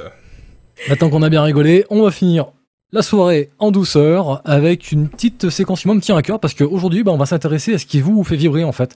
À quoi vous jouez en ce moment. Voilà, c'est ce que je veux savoir. Vous allez me dire, là, en ce moment, bah, qu'est-ce qui vous fait kiffer en fait, que vous en tant que journaliste de jeux vidéo. Et bah tiens, Isuel, t'es premier sur ma liste, vas-y, fais-moi rêver. Ah bah d'autant que là en ce moment je suis bien bien bien tombé dans un jeu là. Euh, je l'ai streamé deux fois déjà. Euh, je suis je suis vraiment tombé dedans. C'est presque un jeu de rôle. Euh, c'est American Truck Simulator.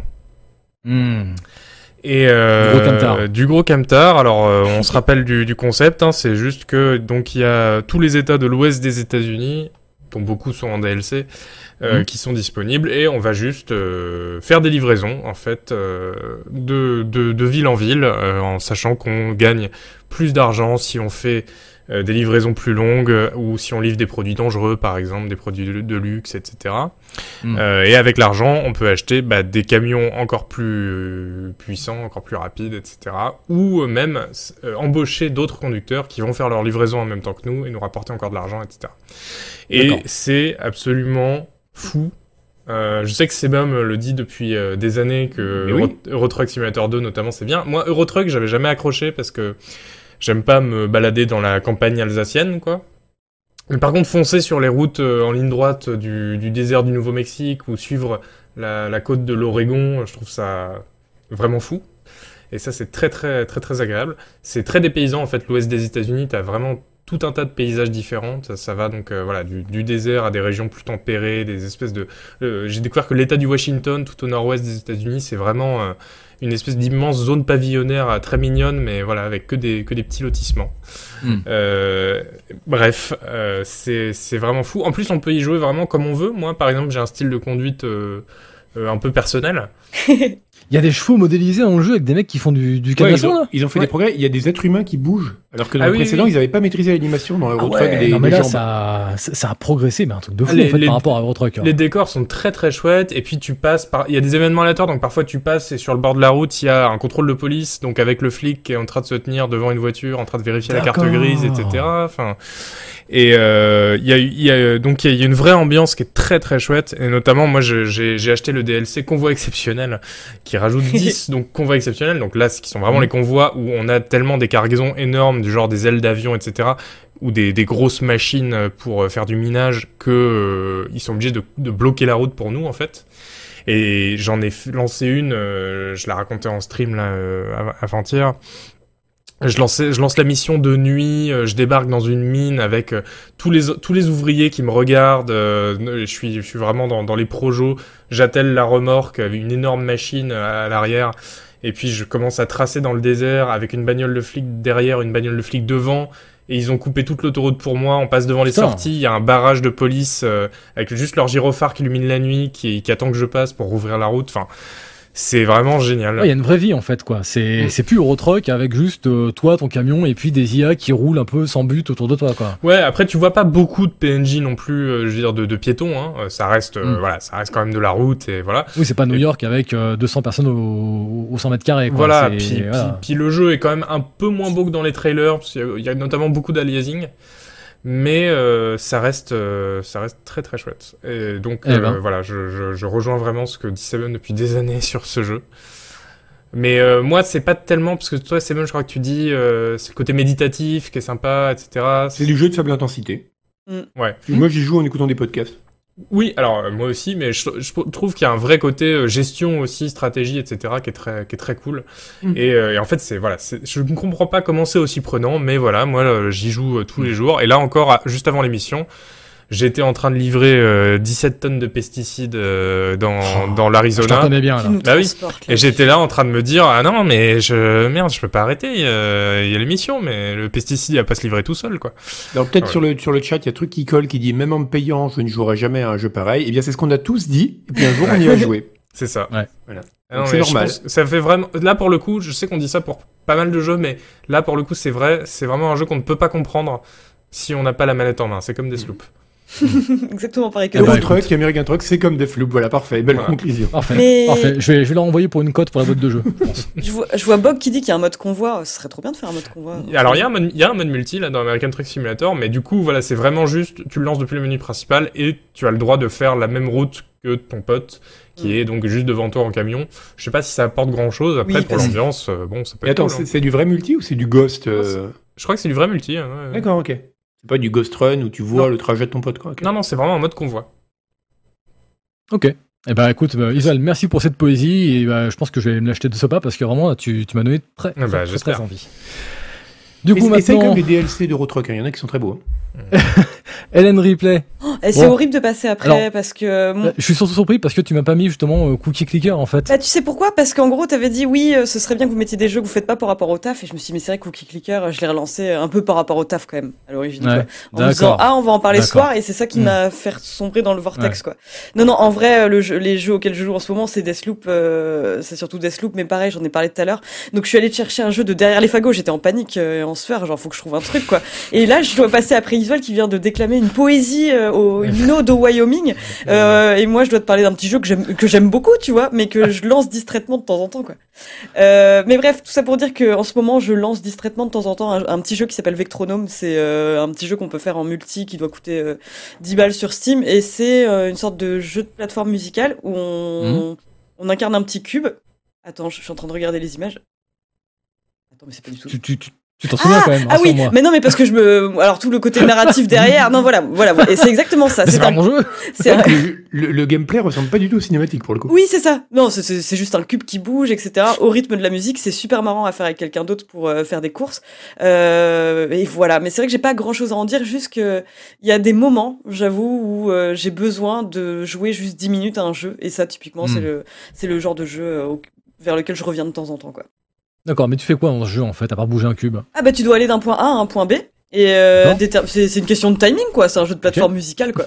mais c'est vrai que dit comme ça, très concrètement, euh, c'est comme si tu me disais, bah, tu fais quoi concrètement à part cliquer sur des cookies ou tirer Bah, sur des gens?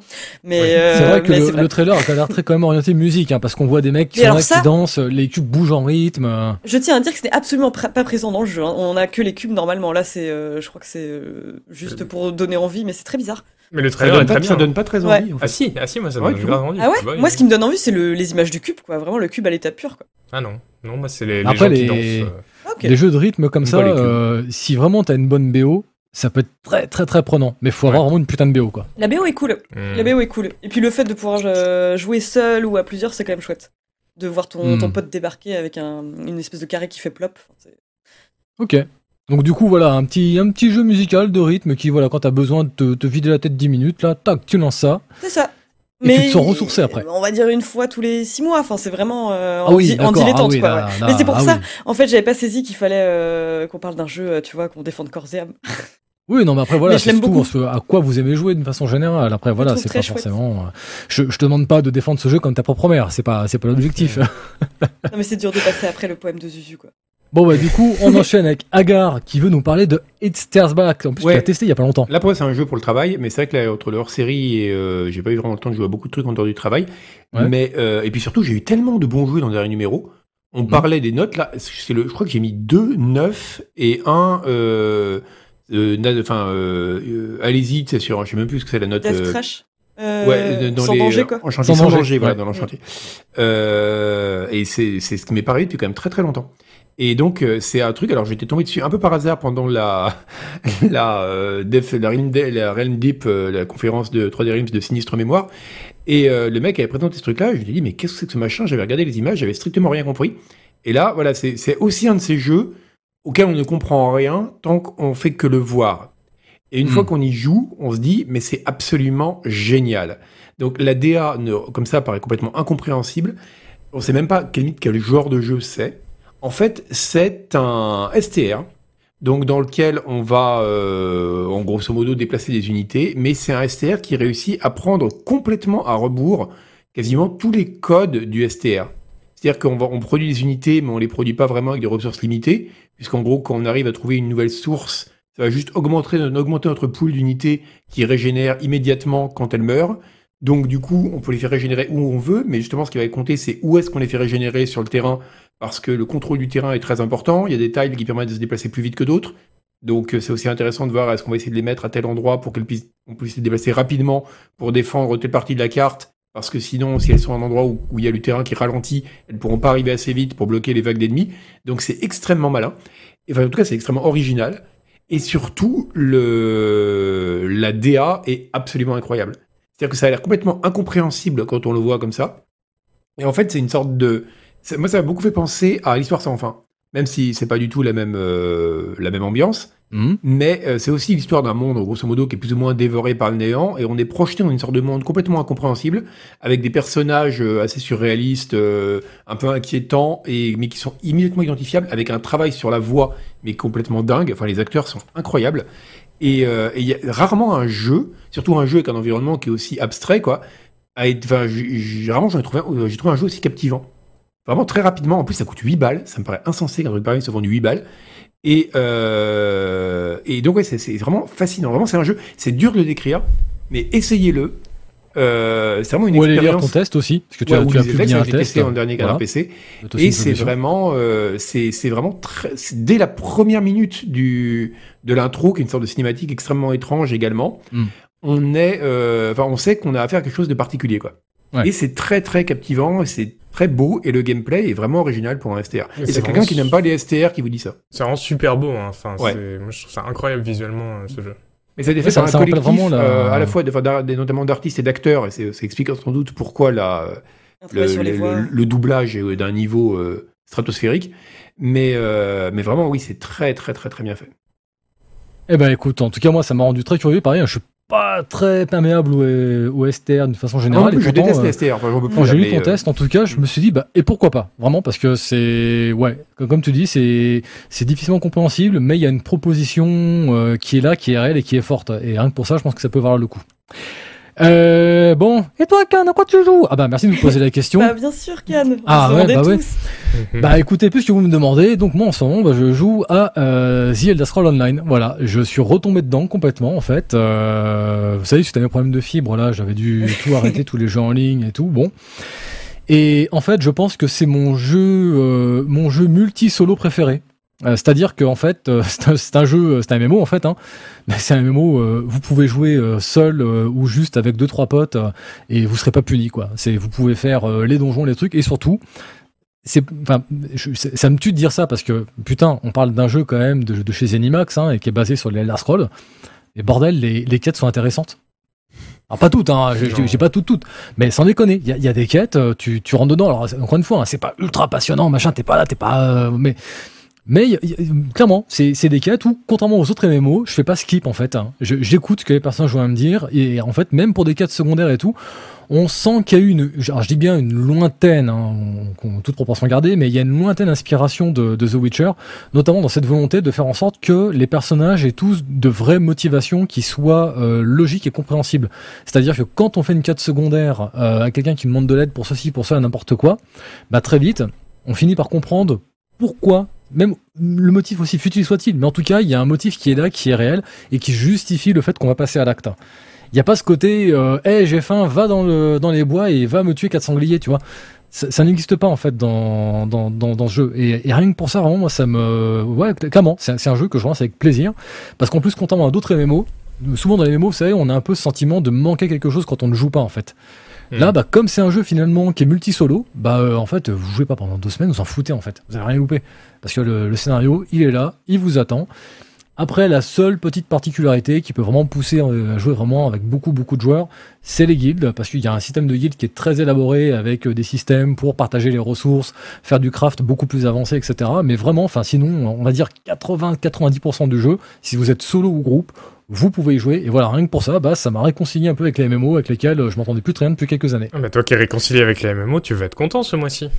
Ah, il y a New World. Petit vénard. Putain, j'ai tellement pas envie, mais bon. Non, ça se fait pas tourner le couteau dans la plaie, attends déjà. Ça, c'est un autre sujet. Non, là, là, là, on a dit, là, feel good, feel good. Il aime bien Oui, exactement. Voilà, à quoi on se fait plaisir. Et moi, mon petit plaisir coupable du moment, bah voilà, c'est ça. Moi, j'ai des questions pour toi, Can. Ouais. Parce que moi qui ai très peu joué, euh, déjà, euh, est-ce qu'il y a tout Tamriel maintenant avec les DLC Alors, pas tout, mais une très, très, très grosse partie. Toutes les principales régions, en tout cas, sont là. C'est ouf. Sont, genre, il euh, y en a une par contre qu'ils ont intégré en quasi-intégralité, c'est Morrowind. C'est-à-dire que Morrowind, en fait, ils ont pris l'empreinte 3D de Morrowind, du Morrowind de l'époque, Mmh. et ils l'ont juste shrinké, sans shrinker des zones, tu sais, euh, des zones clés. Genre, par exemple, la ville de Balmora, elle n'a pas été réduite. Toi, les, les villes n'ont pas été réduites.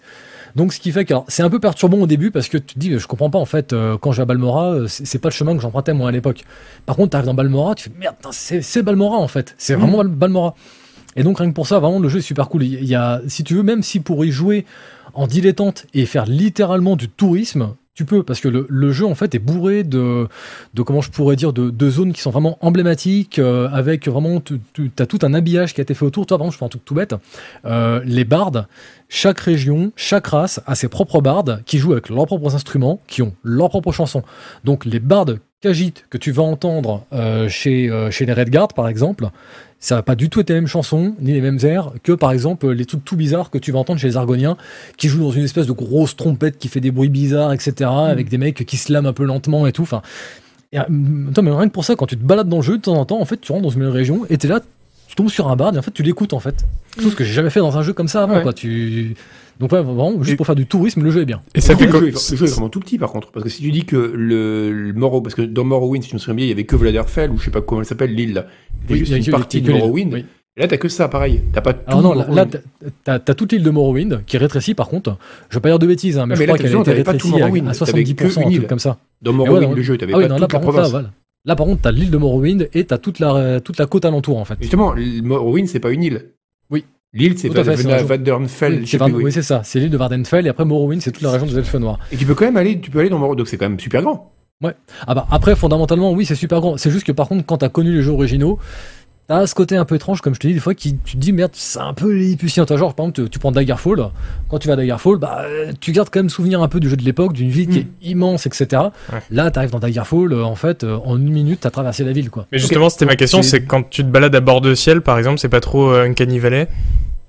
Bah pareil. En fait, c'est moi ça m'a fait alors euh, sur euh, de mémoire sur euh, la zone de, de Skyrim, ils l'ont coupé en deux, je crois, ou en trois. En tout cas, pour l'instant, on a qu'une ou deux petites parties et ils ont vraiment moins rétréci les distances, les choses comme ça, par rapport à Morrowind où c'était assez violent.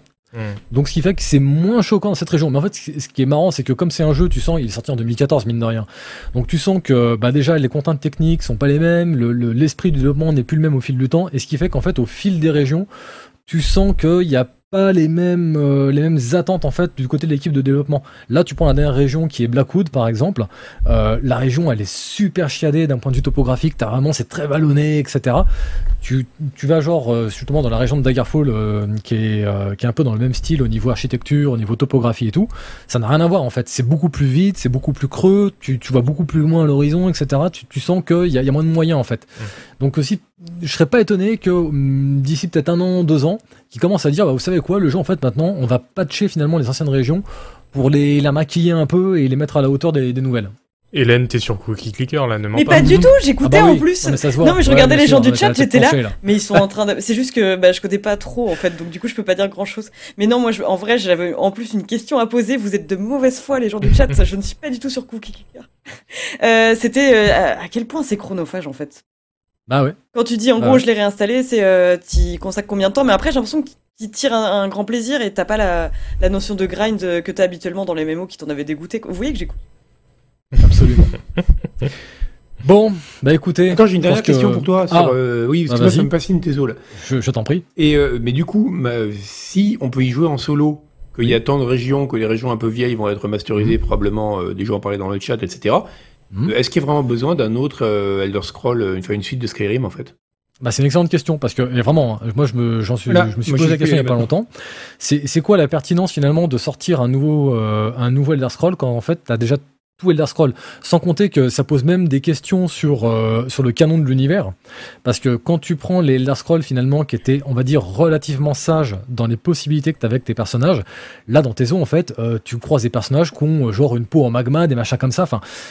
T'as t'as jamais vu ça dans, dans Elder Scrolls en fait. Et là, tu peux commencer à te poser la question de, en fait, est-ce que les prochains Elder Scrolls vont partir du principe que Tezo était canon et donc du coup proposer des créations de personnages beaucoup plus permissives que ce qu'on avait jusque-là. Ça, je pense que ça va être une des, une des principales interrogations qu'on va avoir avec le prochain Elder Scroll. Et donc du coup, effectivement, dans une simple optique de euh, d'exploration, etc. Bah en fait oui, euh, tu vois genre euh, moi quand euh, moi j'adore par exemple la région des Redguard, les rumeurs veulent que la prochaine euh, le prochain Elder Scroll se passe chez les Redguard. Bah en fait, euh, est-ce que j'ai vraiment besoin d'y aller sachant que, que, que j'ai un peu de tout sous la main, tu vois, c'est ça va être difficile pour eux je pense à ce niveau-là. T'as pas répondu à Hélène. C'est vrai. Ah, Oui, mais je crois qu'il a pas compris que c'est une question en fait. Oui, non, non, j'avais une vraie question. En plus, je me demandais vraiment bah, à quel point c'était chronophage. Bah, comme tout, bah. Alors, j'ai envie de te dire, comme un MMO, ça peut être extrêmement chronophage, mais celui-ci, encore une fois, a la particularité de ne te pas faire manquer de choses quand t'es pas là, en fait. Tu vois, il y a pas, euh, bon, parfois t'as des petits événements, des machins comme ça, mais t'as pas ce côté, euh, comment je pourrais dire, c'est pas un monde qui est complètement laissé aux mains des joueurs. Donc, ce qui fait que comme tout est très scénarisé, que tu vas suivre une quête, machin, et ce genre de choses, bah finalement, quand, quand t'es pas là, bah comme tu ressens pas forcément le besoin de te dire ah merde, bah je vais louper ci, ça, euh, il y a peut-être une guerre entre des guildes qui va éclater, ce genre de choses bah en fait euh, tu te casses trois semaines, tu pars en vacances, tu reviens, euh, quoi. Ouais. Donc du coup tu peux t'arrêter le jeu un peu quand ça tu veux t'impose pas le truc, euh, ouais, ouais. Ouais. Une rétention permanente. Bon, c'est tout? Eh ben, Et Eh ben, ben, bah, parfait. dis donc, belle dit bien peu de choses. Et ben c'est le temps d'aller d'aller se coucher parce qu'il se fait tard. Oui. Bon. Bah écoutez, merci à tous, merci pour votre participation, merci pour euh, votre euh, votre verbe et votre votre maîtrise des mots pendant cette soirée, c'était c'était incroyable vraiment. Moi je suis je suis fier de travailler avec vous. Merci au public, merci donc à tout le monde dans le chat, c'était une super soirée en votre compagnie.